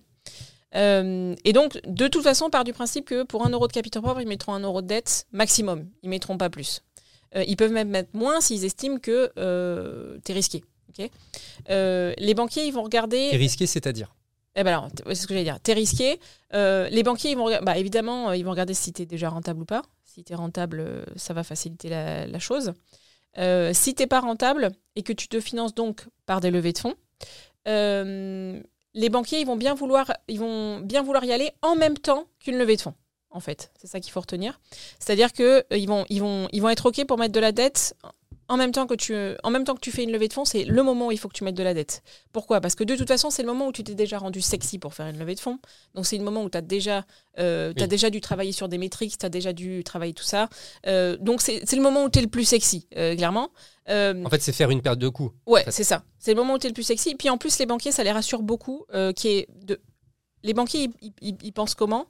J'espère qu'ils ne voudront pas trop quand ils vont me regarder, c'est pas méchant ce que je dis. Mais ils pensent beaucoup en euh, partager le risque. Je, Bien sûr. euh, entre guillemets, c'est un peu des moutons, quoi. C'est-à-dire que s'il y a personne qui va, ils vont pas y aller. Par contre, s'il y en a un qui va, même si euh, cette personne-là, peut-être qu'elle aurait pas dû y aller, bah, ça va rassurer le banquier et il va y aller. Donc, si tu fais une levée de fonds avec des investisseurs en plus un peu établis, etc., bah là, ils vont y aller, euh, même si tu pas rentable, ils, peuvent- ils, vont, ils vont y aller beaucoup plus facilement.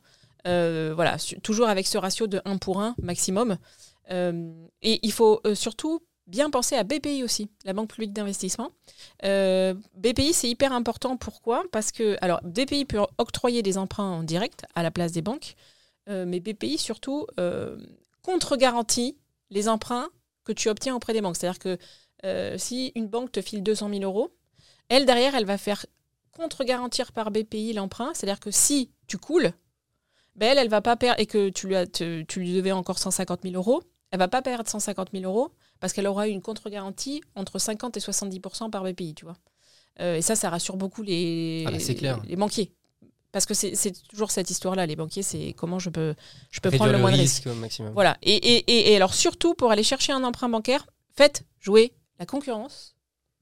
Et au-delà de la concurrence, les banquiers, toujours dans la même optique, ils aiment partager le risque. Donc, souvent, euh, surtout si t'es pas rentable, si t'es t'es un peu moins sexy, ils vont préférer y, a- à y aller à, à deux, parce que comme ça, le risque est dilué. Ouais. C'est 100 000 chacun, plutôt que d'aller tout seul.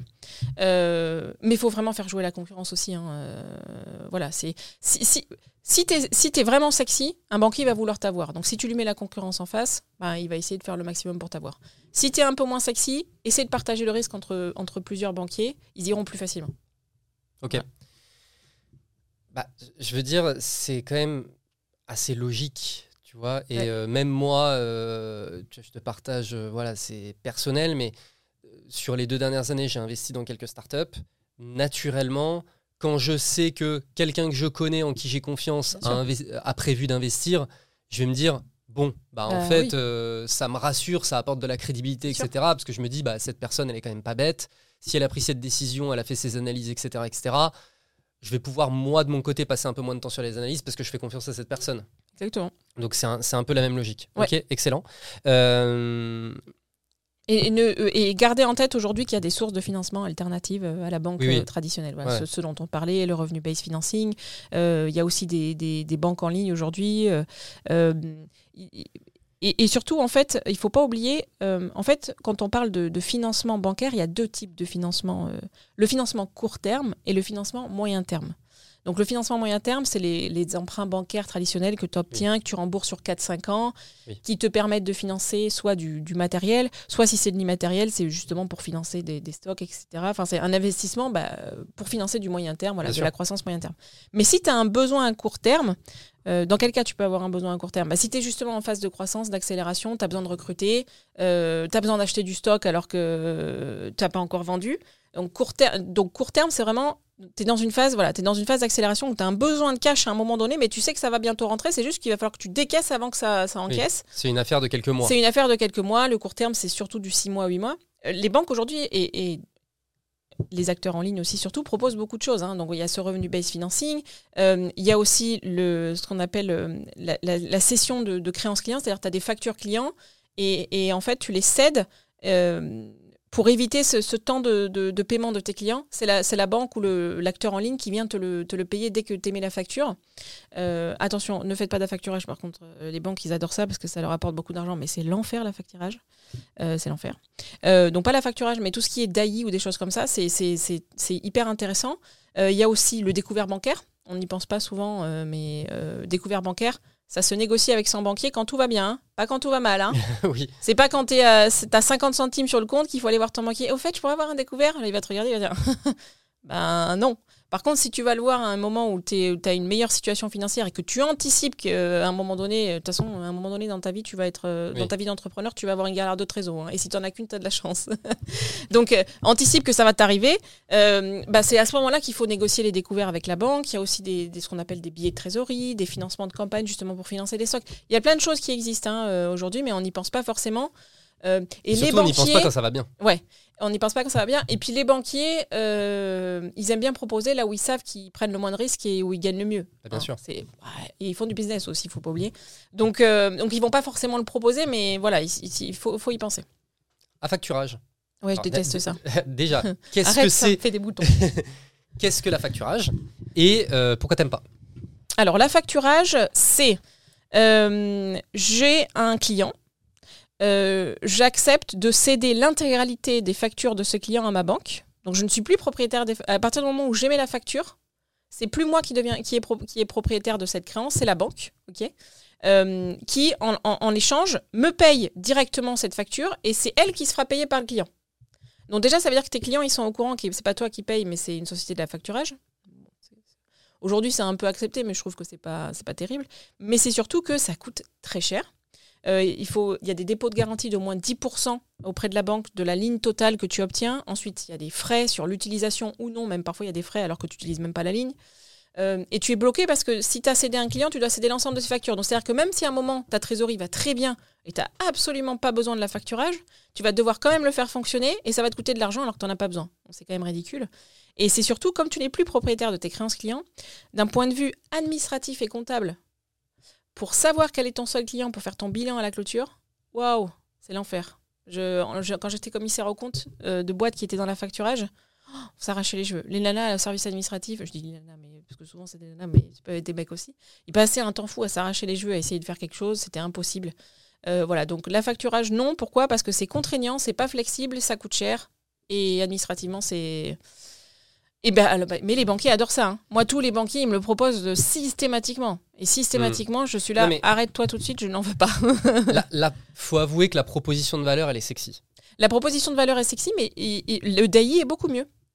Le DAI, les banques, c'est- le DAI, c'est quoi? C'est toi qui choisis. En fait, tu ouvres une ligne DAI auprès de ta banque. C'est-à-dire, c'est une ligne de financement court terme. Donc, c'est la banque qui te dit euh, combien elle est prête à t'octroyer. Et donc, s'il te donne 100 000, ça veut dire que tu peux, euh, tu peux céder 100 000 factures, enfin 100 000 euros de factures, pardon, des clients que tu veux. C'est pas contraignant, c'est pas un client, tu es obligé de céder toutes ces factures. Mm. C'est toi qui cèdes quand tu veux, si tu veux, si tu as besoin. Donc, c'est toi qui choisis. Euh, et donc, du coup, euh, voilà, c'est moins contraignant, c'est beaucoup plus flexible et ça coûte moins cher parce qu'en fait, c'est à l'utilisation que tu es facturé, Ouais. alors que l'autre, euh, c'est n'importe quand, même si tu Ouais. n'en as pas besoin.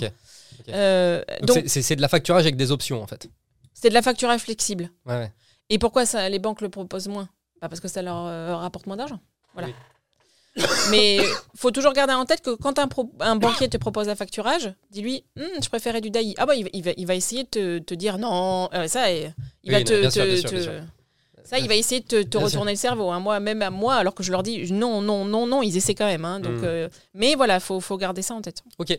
Mais en tout cas, voilà. Bon, la facturage, moi, je trouve que quand même la proposition de valeur, elle est très sexy. Euh, parce que bah, te dire, je me fais payer toutes mes euh, factures euh, day one et puis en fait, je vais laisser euh, la responsabilité du paiement, etc. à quelqu'un d'autre, c'est quand même bien. Mais après, les modalités opérationnelles, c'est vrai qu'elles rendent euh, la proposition, elles gâchent la proposition de Ouais. valeur en fait. Puis ça coûte très cher. Non. Après, si, si tu es sur un business euh, où tu sais que tu vas avoir un besoin de trésorerie récurrent euh, pendant les trois prochaines années, pourquoi pas? Ça se discute, ouais. Mais garde en tête que ça va te coûter cher quand même. Oui, ouais, ouais. Après, encore une fois, je pense qu'il y a des business models, tu vois, où effectivement, euh, c'est quand même un peu plus intéressant. Euh, expérience personnelle, j'étais acheteur euh, chez Valeo euh, Ouais. Industrie Automobile Ouais. pendant un an. Et donc, tu- une partie de mon taf, c'était d'allonger les délais de paiement avec mes fournisseurs. Et, et donc, en fait, bah, t'es une petite PME industrielle qui fabrique des écrous Ouais. et que tu livres à l'industrie automobile, euh, etc., qui ont des marges extrêmement Ouais, serrées, ouais. qui sont cotés, donc qui ont besoin de montrer qu'il y a de la trésor auprès euh, des investisseurs, blablabla. Enfin bref, les contraintes sont très élevées. Je pense que la facturage, tu vois, c'est une bonne solution parce que tu sais que de toute façon, tous tes clients, ils vont te payer à 90 jours, si ce n'est à plus, que euh, toi, bah, il va falloir que tu payes les salaires, etc. etc. Dans ces situations-là, tu vois, je me dis, c'est quand même intéressant. Mais bon, là, Ça je- t'enlève une épine du pied. bah oui, mais bon, je pense que la majorité des personnes qui écoutent euh, ce podcast ne sont seront pas des industriels qui travaillent ça. avec l'industrie automobile. Euh, mais bon, on sait jamais, on sait jamais. Euh, ok, j'aimerais. Alors, c'est une petite question, et après, j'aimerais qu'on aborde le sujet si les veulent à temps partagé. C'est quoi les outils co- Comment s'outiller quand on veut faire quand on veut faire attention à ses finances? Ouais, alors euh, le, le- la partie outils, c'est vraiment essentiel. Euh, je viens de le voir parce que je viens d'en mettre en place euh, dans une boîte et euh, ça peut faire gagner un temps de, de- de fou. Euh, alors moi, euh, j'aime bien bah, ces outils dont tu as déjà parlé en plus, toi. Moi, j'utilise beaucoup Penny Lane parce que c'est un outil tout en un qui se connecte à tes comptes bancaires. Euh, et qui te permet de venir euh, donc récupérer toutes tes transactions bancaires. Tu peux les catégoriser, catégoriser tes encaissements et tes décaissements pour suivre. Bah alors en fait, euh, quel type d'encaissement j'ai, quel type de, décaissement j'ai, et qui te permet de faire toute ta facturation client, tes devis ici, etc. Et centraliser toutes tes factures d'achat. Et si tu l'utilises avec notamment la banque Quanto, en deux clics, tu peux payer tes factures. En fait, ça te permet d'avoir une, une tour de contrôle financière où tu as toute la data dedans et euh, tu peux automatiser beaucoup de choses parce qu'en plus, ils ont de l'intelligence artificielle qui permet. Non, c'est pas de l'intelligence artificielle, on m'a dit que c'était pas la même chose, mais qui permet de lire les factures, de l'OCR, qui permet de ça, lire les factures, euh, de te faire gagner un temps de fou dans la saisie, etc. Et euh, ton expert comptable peut venir se, se mettre dans Penny Lane en fait et récupérer déjà toute la, toute la pré-comptabilisation et ça, ça lui prémâche son travail en fait. Euh, donc Penny Lane, euh, pour, moi, c'est game changer, ça fonctionne bien. Après, il faut utiliser des... Moi, je recommande toujours d'avoir une banque traditionnelle, justement pour pouvoir euh, euh, négocier des emprunts, des lignes de crédit, et une néobanque, parce que la plupart des néobanques ne sont pas des établissements de crédit, donc ils ne peuvent Oui. pas faire d'emprunt. Donc d'avoir le, le- le duo, euh, parce que les néobanques, comme, euh, comme- moi je connais Quanto, mais il existe aussi Shine, mais je ne l'ai jamais utilisé, donc je ne pourrais pas faire de retour d'expérience dessus. Mais euh, Quanto, euh, tu, tu fais une dépense avec la carte bleue de l'entreprise, tout de suite tu as un message sur ton téléphone, tu peux le prendre en photo directement le justificatif, ça vient se mettre dans Quanto automatiquement, et en plus si tu utilises Pennylane, ça vient se mettre de Quanto vers Pennylane automatiquement. C'est-à-dire tu as juste eu à prendre une photo et après c'est l'affaire de ton... Ça, ça, traîne pas dans ton, dans ton portefeuille pendant 5 15 ans à devoir te dire ouais, est-ce que j'ai mis mes notes de frais pour mon comptable à la fin du mois, tu vois. Euh, ça, et puis après, euh, euh, moi j'utilise aussi beaucoup sur la partie, tu en as parlé tout à l'heure, mais sur la partie social Payfit. Oui, parce qu'il faut savoir qu'un DAF, euh, surtout en startup, souvent, il, gère aussi la partie sociale. Pas tout le temps, hein, il y, a- aussi parfois des. euh, mais euh, ça, fait partie du, ça peut faire partie du job. Donc, Payfit pour automatiser tout ce qui est bulletin de salaire, etc. Et puis, bah, du bon vieux Google Sheet hein. pour, pour le, traitement de, la data, de la data brute. Quoi. Bon, moi, je suis fan de Google Sheet, donc euh, moi, Voilà. ça me va que t'en parles, hein, tu vois. Moi, les Excel, j'aime bien ça, donc. euh, Parce que euh, justement, moi je suis un peu old school sur la gestion de trésorerie. Après, c'est parce que c'est mon, c'est mon métier, donc je sais faire. je préfère le faire sur Google Sheet que. On peut le faire sur Penny Lane par exemple. Et c'est mieux pour ceux dont c'est pas le métier parce que ça permet de. mais moi je préfère m'amuser sur, sur Google Sheet. Plus de contrôle, tu penses que c'est ça le sujet? Oui. Plus de, plus de visibilité, plus de contrôle. euh, C'est peut-être un peu aussi. bête hein, parce que ça se trouve, euh, ça se trouve. Oui. hein, euh, C'est les habitudes. mais voilà. C'est Ouais. les habitudes. Ouais, ouais. Ok. Euh, je précise que aucun des outils que tu as mentionnés euh, Des sponsorisés, non. n'est- n'est sponsor. Je ne suis Euh, là- pas. J'aimerais bien, mais non. Non, non, voilà. Bon, on fait passer le message. Mais, mais tu, tu le dis vraiment parce que tu utilises Ouais. ces outils, etc. Voilà. Il n'y a, pas du tout de biais dans, dans, Non. dans tes propos. Ok, tu as beaucoup parlé de trésorerie, mais en fait, dans les outils que tu as mentionnés, j'ai le sentiment qu'il n'y a pas vraiment d'outils dédiés à la trésor. Alors, euh, Penny Lane permet de gérer la trésorerie. Euh, après, tu as des outils dé- dé- dé- dédiés à la trésor comme euh, Agicap, par exemple. Ouais. Euh, en, en gros, l'apport de Agicap par rapport à Penny Lane, c'est que Agicap, ça permet de gérer des scénarios. Euh, les fameux scénarios, je te le disais, optimistes, pessimistes, Ouais, etc. Donc, tu peux créer plusieurs scénarios. Euh, c'est un peu plus lisible aussi, euh, mais parce que Penny Lane est en train de bosser dessus, ils vont s'améliorer, je pense, euh, dans les prochains mois normalement. Euh, mais après, c'est parce que moi, je suis old school sur la partie trésor. voilà, c'est- aussi un peu mes habitudes. j'au- J'automatise beaucoup de choses en amont, hein, mais après, je veux dire le, final, le tableau final, j'aime bien, voilà, bien le, faire sur Google Sheet, mais ouais, avec du Penny Lane, du Agicap aujourd'hui. Mais en fait, ces outils-là, ils sont très bien. Et je sais que ça va un peu à l'encontre de leur discours quand ils vendent ça, mais moi je pense que même si tu as ces outils-là, si tu si c'est pas ton métier, si c'est pas ton truc, bah oui, OK, tu vas l'utiliser, mais est-ce que tu vas vraiment avoir la valeur que l'outil euh, Ouais. Tu, en fait, pas. tu utilises 20% des capacités Ouais. du truc. euh. Puis il suffit que en fait tu même si ça t'aide à rentrer des datas et tout, si tu les comprends pas, euh, tu Bien vas sûr. rien en faire. Enfin, en fait, c'est- souvent ça. souvent, en tant que DAF, on me dit ah bah, tu devais être forte en maths. Alors, pas du tout. J'étais une. Ma mère, elle va être triste quand elle va me regarder. Elle va dire arrête de dire que tu étais mauvaise en maths, Camille. Mais j'étais pas très bonne. Mais parce que euh, ça n'a rien à voir avec des chiffres, en fait, euh, la, la- la finance. Enfin, un chiffre brut, ça veut rien dire. Oui. Je te dis, euh, euh, je te dis telle boîte fait un million de chiffre d'affaires. Oui, ok, mais derrière, tu sais pas si ça veut dire Oui. que Oui. combien. de- ça ne veut. Un chiffre, ça veut tout et rien dire si tu l'interprètes pas. En fait, c'est c'est vraiment de la data brute. Ouais. Et donc le, le si- tu as des chiffres mais que tu sais pas comment les interpréter, que tu sais pas comment, le- bah écoute, euh, ça va pas t'apporter grand chose à mon sens. Ouais, ouais, ok. Ok. Euh, D'où le rôle de- d'un DAF en fait. Lui, il est là pour euh, mettre en musique les chiffres, quoi, pour euh, à la fois pour expliquer des chiffres qui existent déjà, et puis comme je disais, pour traduire une vision en chiffres et, et donner donner vie à des chiffres, quoi. Voilà. La transition est toute trouvée. J'ai même pas fait exprès. ouais. Euh, je me demandais comment j'allais trouver la transition et en fait, bam, tu c'est un cadeau comme ça. Euh, tu donc euh, DAF, ok, je, je suis une boîte, je, bah, je vais pas recruter quelqu'un à temps plein. Non. Faire appel à quelqu'un à temps partagé. Moi, ça m'intéresse d'avoir ton avis sur l'intérêt pour une entreprise de faire appel à quelqu'un en temps partagé, Ouais. mais aussi l'intérêt pour quelqu'un, Ouais. tu vois, à un C-level de, se, de, de partir en temps partagé. Alors, euh, si on regarde l'intérêt pour une boîte, euh, aujourd'hui, comme on disait tout à l'heure, euh, on est dans un monde économiquement un petit peu incertain, où l'argent ne coule plus vraiment trop à flot, et donc où il faut quand même anticiper et être prudent. Donc aujourd'hui, il y a vraiment un besoin de contrôler ses finances, qui le plus tôt possible, qui est vraiment important. Euh, et au- aujourd'hui, un expert comptable voilà, va vous aider sur la comptabilité, mais, mais, mais ce n'est pas un business partner, un expert comptable. Voilà. Ce n'est pas, pas, pas sa vocation, hein. c'est un cabinet, il n'est pas là pour être votre business partner. Euh, alors qu'un euh, DAF, ça va être un business partner aux côtés du CEO, euh, toujours. Sur, voilà, je, je traduis en chiffres toute la stratégie, je, j'explique les chiffres actuels, je, je, bah, bah, pour moi, c'est vraiment mettre en, mettre en, en musique euh, une stratégie, euh, enfin mettre en chiffres une stratégie. En fait, pas mettre en musique, mais mettre en chiffres une stratégie.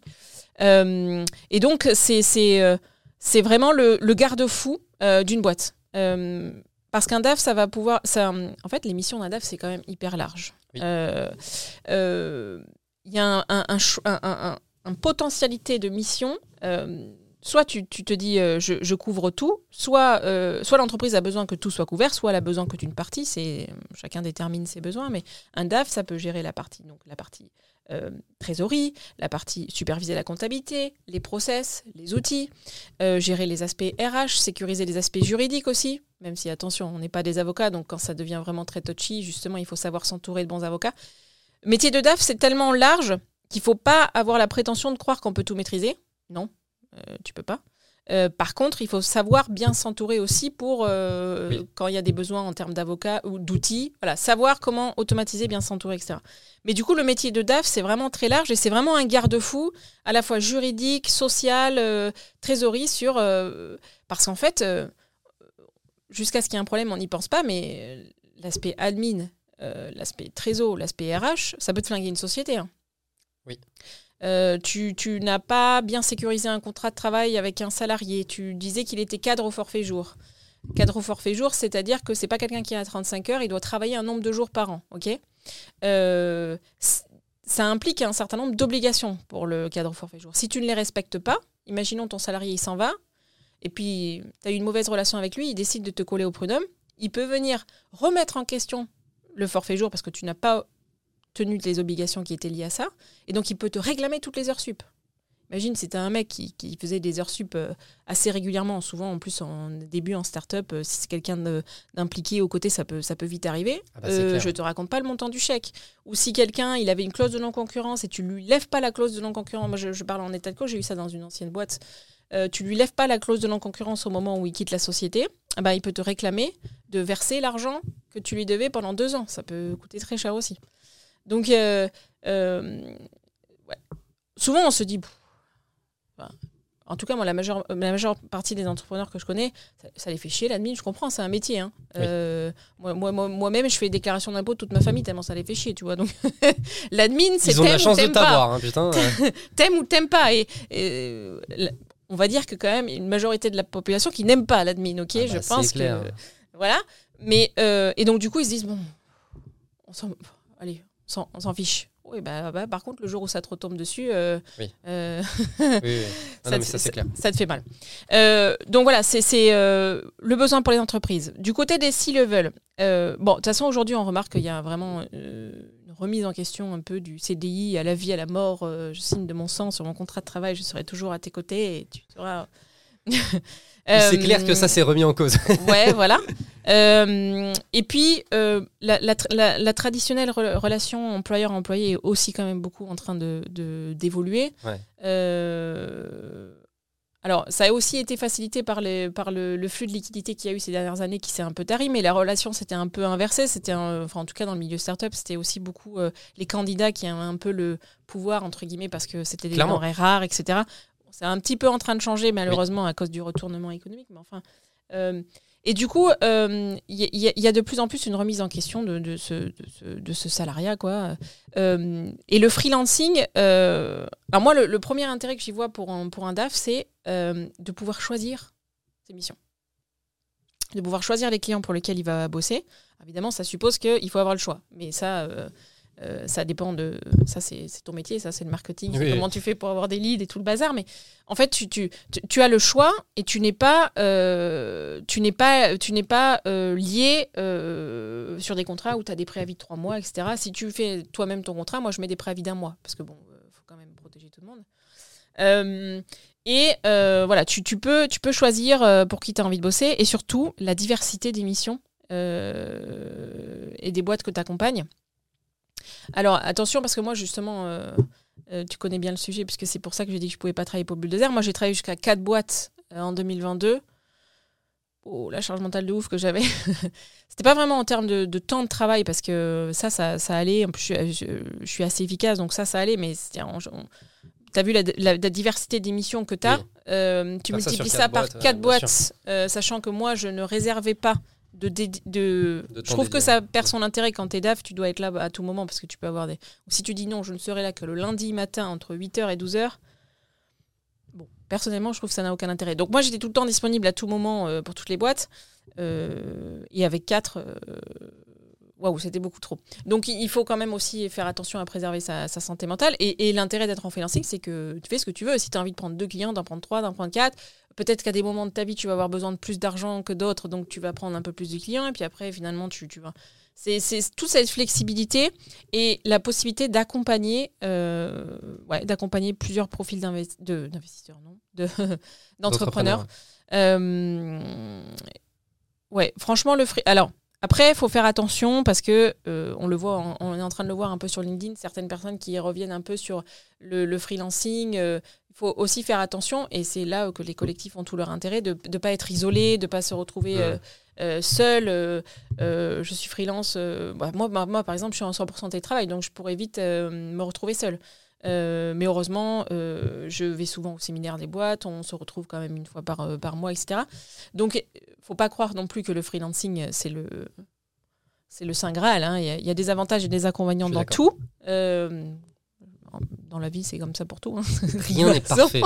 Il n'y a absolument rien qui est parfait. Donc après, il faut aussi faire attention quand on est freelance à, à bien penser au futur, donc à bien prendre des complémentaires retraite, des complémentaires euh, Pôle emploi, des complémentaires prévoyance. euh, parce que c'est pas parce que tout va bien et qu'on fait 12 000 euros euh, par mois, euh, s'il arrive le moins quoi, que tu es protégé de rien en tant que freelance. Donc il faut, faut bien penser à ça, c'est tout. Mais par contre, c'est un. Moi, je pense que ça permet de euh, d'obtenir les, de, dans un sens, d'obtenir les meilleurs talents euh, et dans l'autre sens, de pouvoir euh, bosser avec plein de boîtes et de s'éclater, quoi. Voilà, clairement. Moi, je ne peux que être d'accord avec toi, bien évidemment, tu vois.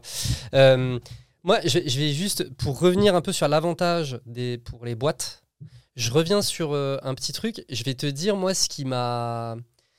Quand on a commencé, tu vois, quand j'étais venu te voir en te disant, oui, on va probablement avoir besoin de quelqu'un, etc. euh, En fait, un truc qui m'a surpris. Je te, je te parle de, de, tu vois, le, ce qui, ce qui m'a un peu surpris et. Et la raison pour laquelle je me dis vraiment, bah on, en, on en parlait aussi un peu en off, le côté si level à temps partagé, je pense que c'est vraiment quelque chose qui va, qui va se développer. Oui. C'est que, en fait, euh, tu vois, moi, je, je- déjà, j'ai découvert à quel point euh, j'avais, en fait, j'ai des besoins très précis. Et quand tu m'as dit, ah, mais ça, en fait, moi, en deux jours par mois, c'est réglé, tu vois, déjà, je me suis dit, wow, moi, je ne connais pas du tout le métier, le besoin, le machin. Et donc, j'arrive avec un besoin précis, et toi, tu me fais une offre précise pour y répondre. Et tu vois, là où j'aurais pu me dire, oula, bah moi, en fait, euh, il me faut quelqu'un à temps plein, etc., etc., j'y connais rien, je vais faire oui. pour du recrutement, blablabla. En fait, non, là, de, le fait de m'adresser à quelqu'un qui est indépendante et à qui je dis, voilà le besoin, et que toi, du coup, tu t'adaptes précisément au besoin, bah, ça te permet aussi de comprendre exactement le cadre de ton besoin. Et moi, tu vois, de, de réaliser que, bah, en fait, mon besoin, il est pas dingue, tu vois. Non, Mais parce que c'est un métier. Donc toi, c'est un métier que tu maîtrises. C'est un métier que tu exactement. maîtrises pas. Exactement. Et, et, et encore heureux que tout qu'on maîtrise pas tous les métiers. Mais bien sûr. donc euh, Mais du Donc, coup, tu vois, ça, ça, ouais. ça, ça- ça, c'est un des premiers trucs qui m'a surpris. Et aussi, euh, le côté, j'ai j'ai bien aimé que tu parles de business partners. Parce que je pense que, et en tout cas, moi, c'est comme ça maintenant que je le vois, c'est le fait de travailler avec des freelances, tu t'entoures de partenaires. exactement. Et donc, tu vois, tu as vraiment cette relation de business partners. Mm. Là où effectivement, je trouve, et tu vois même euh, ce terme ressources humaines, il peut y avoir vachement ce côté, euh, non, bah, j'ai de la ressource que j'utilise euh, Oui. comme ça. Et, et en fait, tu perds limite ce côté partenarial. Ouais. Oui, parce que tu as un lien de gens. subordination. Exactement. fameux lien de subordination du contrat de travail. Exactement. Et tu vois, Ouais. du coup, tu peux perdre un peu ce côté très partenarial qu'il y a Mm. entre les gens. Là où, en fait, ben, moi, je me rends bien compte que, ben, en fait, j'ai un besoin, je vais voir la personne, elle challenge mon besoin. Parfois, en fait, elle va le challenger, elle va me dire, t'as pas de besoin. Tu vois? Et, ah bah oui, en fait, tu m'as permis de réaliser ça, tu vois et, euh, et, et, et par contre, quand il y a un vrai besoin et qu'on se dit qu'on peut travailler en commun et tout, bah ok, on sent qu'il y a une vraie relation partenariale, qu'on construit un truc et tout. Et je pense que ça, c'est vraiment, vraiment important. Et ça, c'est un truc, tu vois, c'est quand on avait un peu échangé et tout. ça, c'était le premier point. Et le deuxième point, c'est euh, encore une fois pour revenir sur ce côté business partners et le, nombre de choses sur lesquelles effectivement tu peux potentiellement aider. Ou euh, je, je me souviens plus exactement, mais au travers d'une conversation, tu vois, je me souviens que tu avais abordé le sujet des prêts en disant ah oui mais à tel moment en fait ça peut être opportun de faire un prêt et tout machin moi j'étais en train de me dire tu n'as jamais envisagé de ta vie de faire un prêt elle arrive tu lui parles 10 minutes elle te elle t'a déjà identifié l'opportunité de blablabla et c'est là où vraiment tu vois que bah ouais c'est important de s'entourer aussi de, de- Ah oui. de- d'expertise comme ça Euh, non mais ça c'est bon Mais dans tous les domaines. C'est-à-dire moi, mon mais métier c'est la finance, 100%. mais euh, c'est un entrepreneur, euh, il, il peut pas, mais il peut pas gérer tout. Ces... Et je pense qu'il, enfin, tu parles, tu es entrepreneur, tu le sais mieux que moi, mais je pense qu'un entrepreneur, il a, il a, il a un domaine de compétences euh, majeur sur lequel Oui. il est vraiment bon, euh, d'autres qui peut, quand, qui peut quand même arriver à maîtriser lui-même parce que bon, c'est pas le roi dedans, mais ça va. Puis d'autres où c'est même pas la peine d'aller mettre son nez dedans parce que ça va Totalement. être une catastrophe. Alors, je suis entrepreneur et je suis prestataire pour des boîtes, donc je peux que être d'accord avec toi. là-dessus, oui. tu vois. Et, et c'est en ça aussi, voilà, le collectif de freelance pour moi, c'est aussi une solution par rapport à ça, donc euh, je suis 100% d'accord. Dernier sujet. Et d'ailleurs, moi, j'ai lancé une petite communauté euh, en ligne sur de DAF à temps partagé. Donc, euh, si ça vous intéresse, euh, S'il y a des DAF sur à mon temps LinkedIn. partagé. Voilà, bon bah, excellent. Dernier sujet, sujet bonus, crypto. crypto. Alors Ah comment ouais. ça se passe pour, pour se faire payer en crypto? Comment que- que- Alors, alors le, monde de la crypto, voilà, c'est un monde que j'ai découvert effectivement en rejoignant euh, OnlyDust. Moi, j'étais, enfin, je connaissais un peu parce que j'avais préparé une ICO dans une ancienne boîte. Donc une levée de fonds en crypto dont je connaissais un peu, mais c'est pas, j'avais jamais. euh, Moi, j'ai pas de crypto personnellement, euh, voilà. Ah ouais, même, même, Non. même après travailler avec Unleaders, Ouais, non, pas de crypto pas- non, moi, je, alors moi, ce qui me plaît dans le Web 3, c'est le, le, la philosophie, euh, la décentralisation que, que le Web 3 permet, la blockchain, tout l'aspect voilà décentralisation euh, des décisions, du, du pouvoir, etc. Ça, c'est un truc qui m'intéresse beaucoup. Par contre, la crypto en elle-même, ça m'intéresse pas euh, plus que ça. Par contre, euh, l'aspect euh, bon, la crypto, c'est ni plus ni moins que, que du trading. euh, Oui. euh, voilà. Donc ça, ça, ça c'est pas un truc qui m'intéresse euh, plus que ça. Ça fait partie du Web 3, Oui. mais c'est pas ça qui m'intéresse dans le Web Oui. 3. Donc non, j'ai pas de, j'ai pas de crypto en perso. Par contre, effectivement, euh, OnlyDust a des cryptos. Euh, alors, le- toute la, toute la problématique des cryptos aujourd'hui en France, c'est que c'est pas encore réglementé beaucoup, surtout sur les aspects entreprises. Ça a commencé à être réglementé pour les particuliers. On sait comment ça se passe d'un point de vue fiscal et tout. D'un point de vue entreprise, pour l'instant, il n'y a pas de texte. Donc, euh, euh, au départ, il faut se dire, mais qu'est-ce qu'on fait? Donc, il faut s'entourer de prestataires qui te disent, voilà, ce qu'il faut faire, le plus prudent, c'est ci, c'est ça. Euh, donc, c'est un, monde que j'ai découvert. Comment on paye des cryptos? Alors, aujourd'hui, quand tu es entreprise en France, ça te coûte très cher si tu décides de faire justement du trading sur des cryptos. Parce que en tant qu'entreprise, dès que tu vas faire une transaction entre deux crypto-monnaies, par exemple, tu vends de l'ETH pour acheter de l'Ethereum pour acheter du Bitcoin, si tu fais une plus-value, tu vas être imposé à l'impôt sur les sociétés. Comme du bénéfice. Euh, alors qu'aujourd'hui, quand tu es particulier, tu n'es imposé que si tu sors ta crypto et que tu la Oui. reprends en argent, c'est là que tu es imposé. Ah, ok, d'accord. Si tu fais des plus-values au sein d'un porte-monnaie crypto en tant que particulier, tu ne seras pas Oui, imposé. Mais en tant qu'entreprise. Mais en tant qu'entreprise, oui. Donc ça peut te coûter très cher. Ah oui, oui. Euh, donc nous, on a, Oui, bah, a- sur- surtout que tu peux gagner aujourd'hui et perdre demain. Oui. Donc tu vas payer des impôts aujourd'hui pour, si ça se trouve, perdre de l'argent Oui, demain. parce que ça se trouve, là, tu as fait une plus-value à ce moment-là, mais la nouvelle crypto que tu as, après, elle va s'effondrer, et donc tu vas perdre plein d'argent. Ah ouais. Ah, Et ça, c'est nul. ouais, ça c'est nul. Et donc du coup, euh, nous avec OnlyDust, on a fait le choix de n'utiliser euh, aujourd'hui que des, des crypto-monnaies, des stablecoins, l'USDC. euh, justement pour éviter ce, ce problème, l'USDC stablecoin, c'est une, c'est en fait c'est une crypto-monnaie qui est adossée sur une, sur le dollar, en fait sur une monnaie euh, standard, euh, par des mécanismes euh, que je n'aurais pas la prétention de savoir expliquer, même si je les ai compris, mais J'ai vu que tu commençais ta phrase avec un mécanisme. Je me suis dit, oula, ah ouais, elle va rentrer dans la technique. Non, ok. tu- Un peu- je pourrais, mais ça va, ça, ça va être très mal Non, non, mais expliqué. ouais, Après, euh, Grégoire et Paco, ils vont se moquer de moi, donc je, je vais pas rentrer là-dedans. Euh, mais en tout cas, du coup, c'est des monnaies voilà, qui sont, qui sont, qui sont stables. Donc, il n'y a, pas de- il a pas de trading à faire sur l'USDC. Oui, Voilà. Et donc, nous, on a un portefeuille en USDC et on a, bah, tu sais, les clés Ledger, le, le- le français. euh, Ok. euh, donc en fait, euh, enfin, moi j'ai un portefeuille avec une clé Ledger et, et c'est le petit portefeuille avec lequel je fais les paiements. Et, et- et Paco, il a un gros portefeuille, mais qui est, tu sais, c'est centralisé, c'est avec, c'est un moniteur qui sécurise les, enfin voilà, c'est, c'est, lui il a le gros truc et moi j'ai le petit truc à faire à la maison, tu vois. Ok. Euh, ça permet de sécuriser le, le portefeuille pour pas se pour pas se faire voler la crypto quoi. Ouais. avec des clés de sécurité, etc.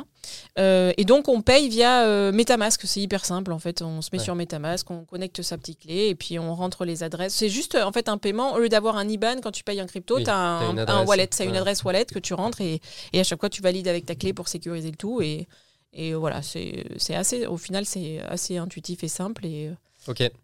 Et. Ok. Donc, toi, tu. Tu recommandes de ne pas avoir Bitcoin, Ethereum, etc. Parce que du coup, en fonction de la volatilité, en fait, tu te fais doublement, tu te fais doublement avoir. alors, en, en, tout cas en France, parce que si, si ça tombe, tu te fais avoir. Si Oui. ça monte, tu te fais avoir. Alors, si ça tombe. euh, bah, en fait, euh, si ça tombe, par contre, euh, à la clôture de l'exercice, tu peux comptabiliser ce qu'on appelle une, une moins-value latente dans tes comptes, euh, qui sera déductible de ton impôt sur les sociétés. D'accord. Voilà. D'accord, d'accord, d'accord. Mais que à la clôture de l'exercice. Oui, oui. Voilà. Donc, entre-temps, il peut s'en passer des choses. ouais. Il peut- surtout dans ce domaine. C'est ça.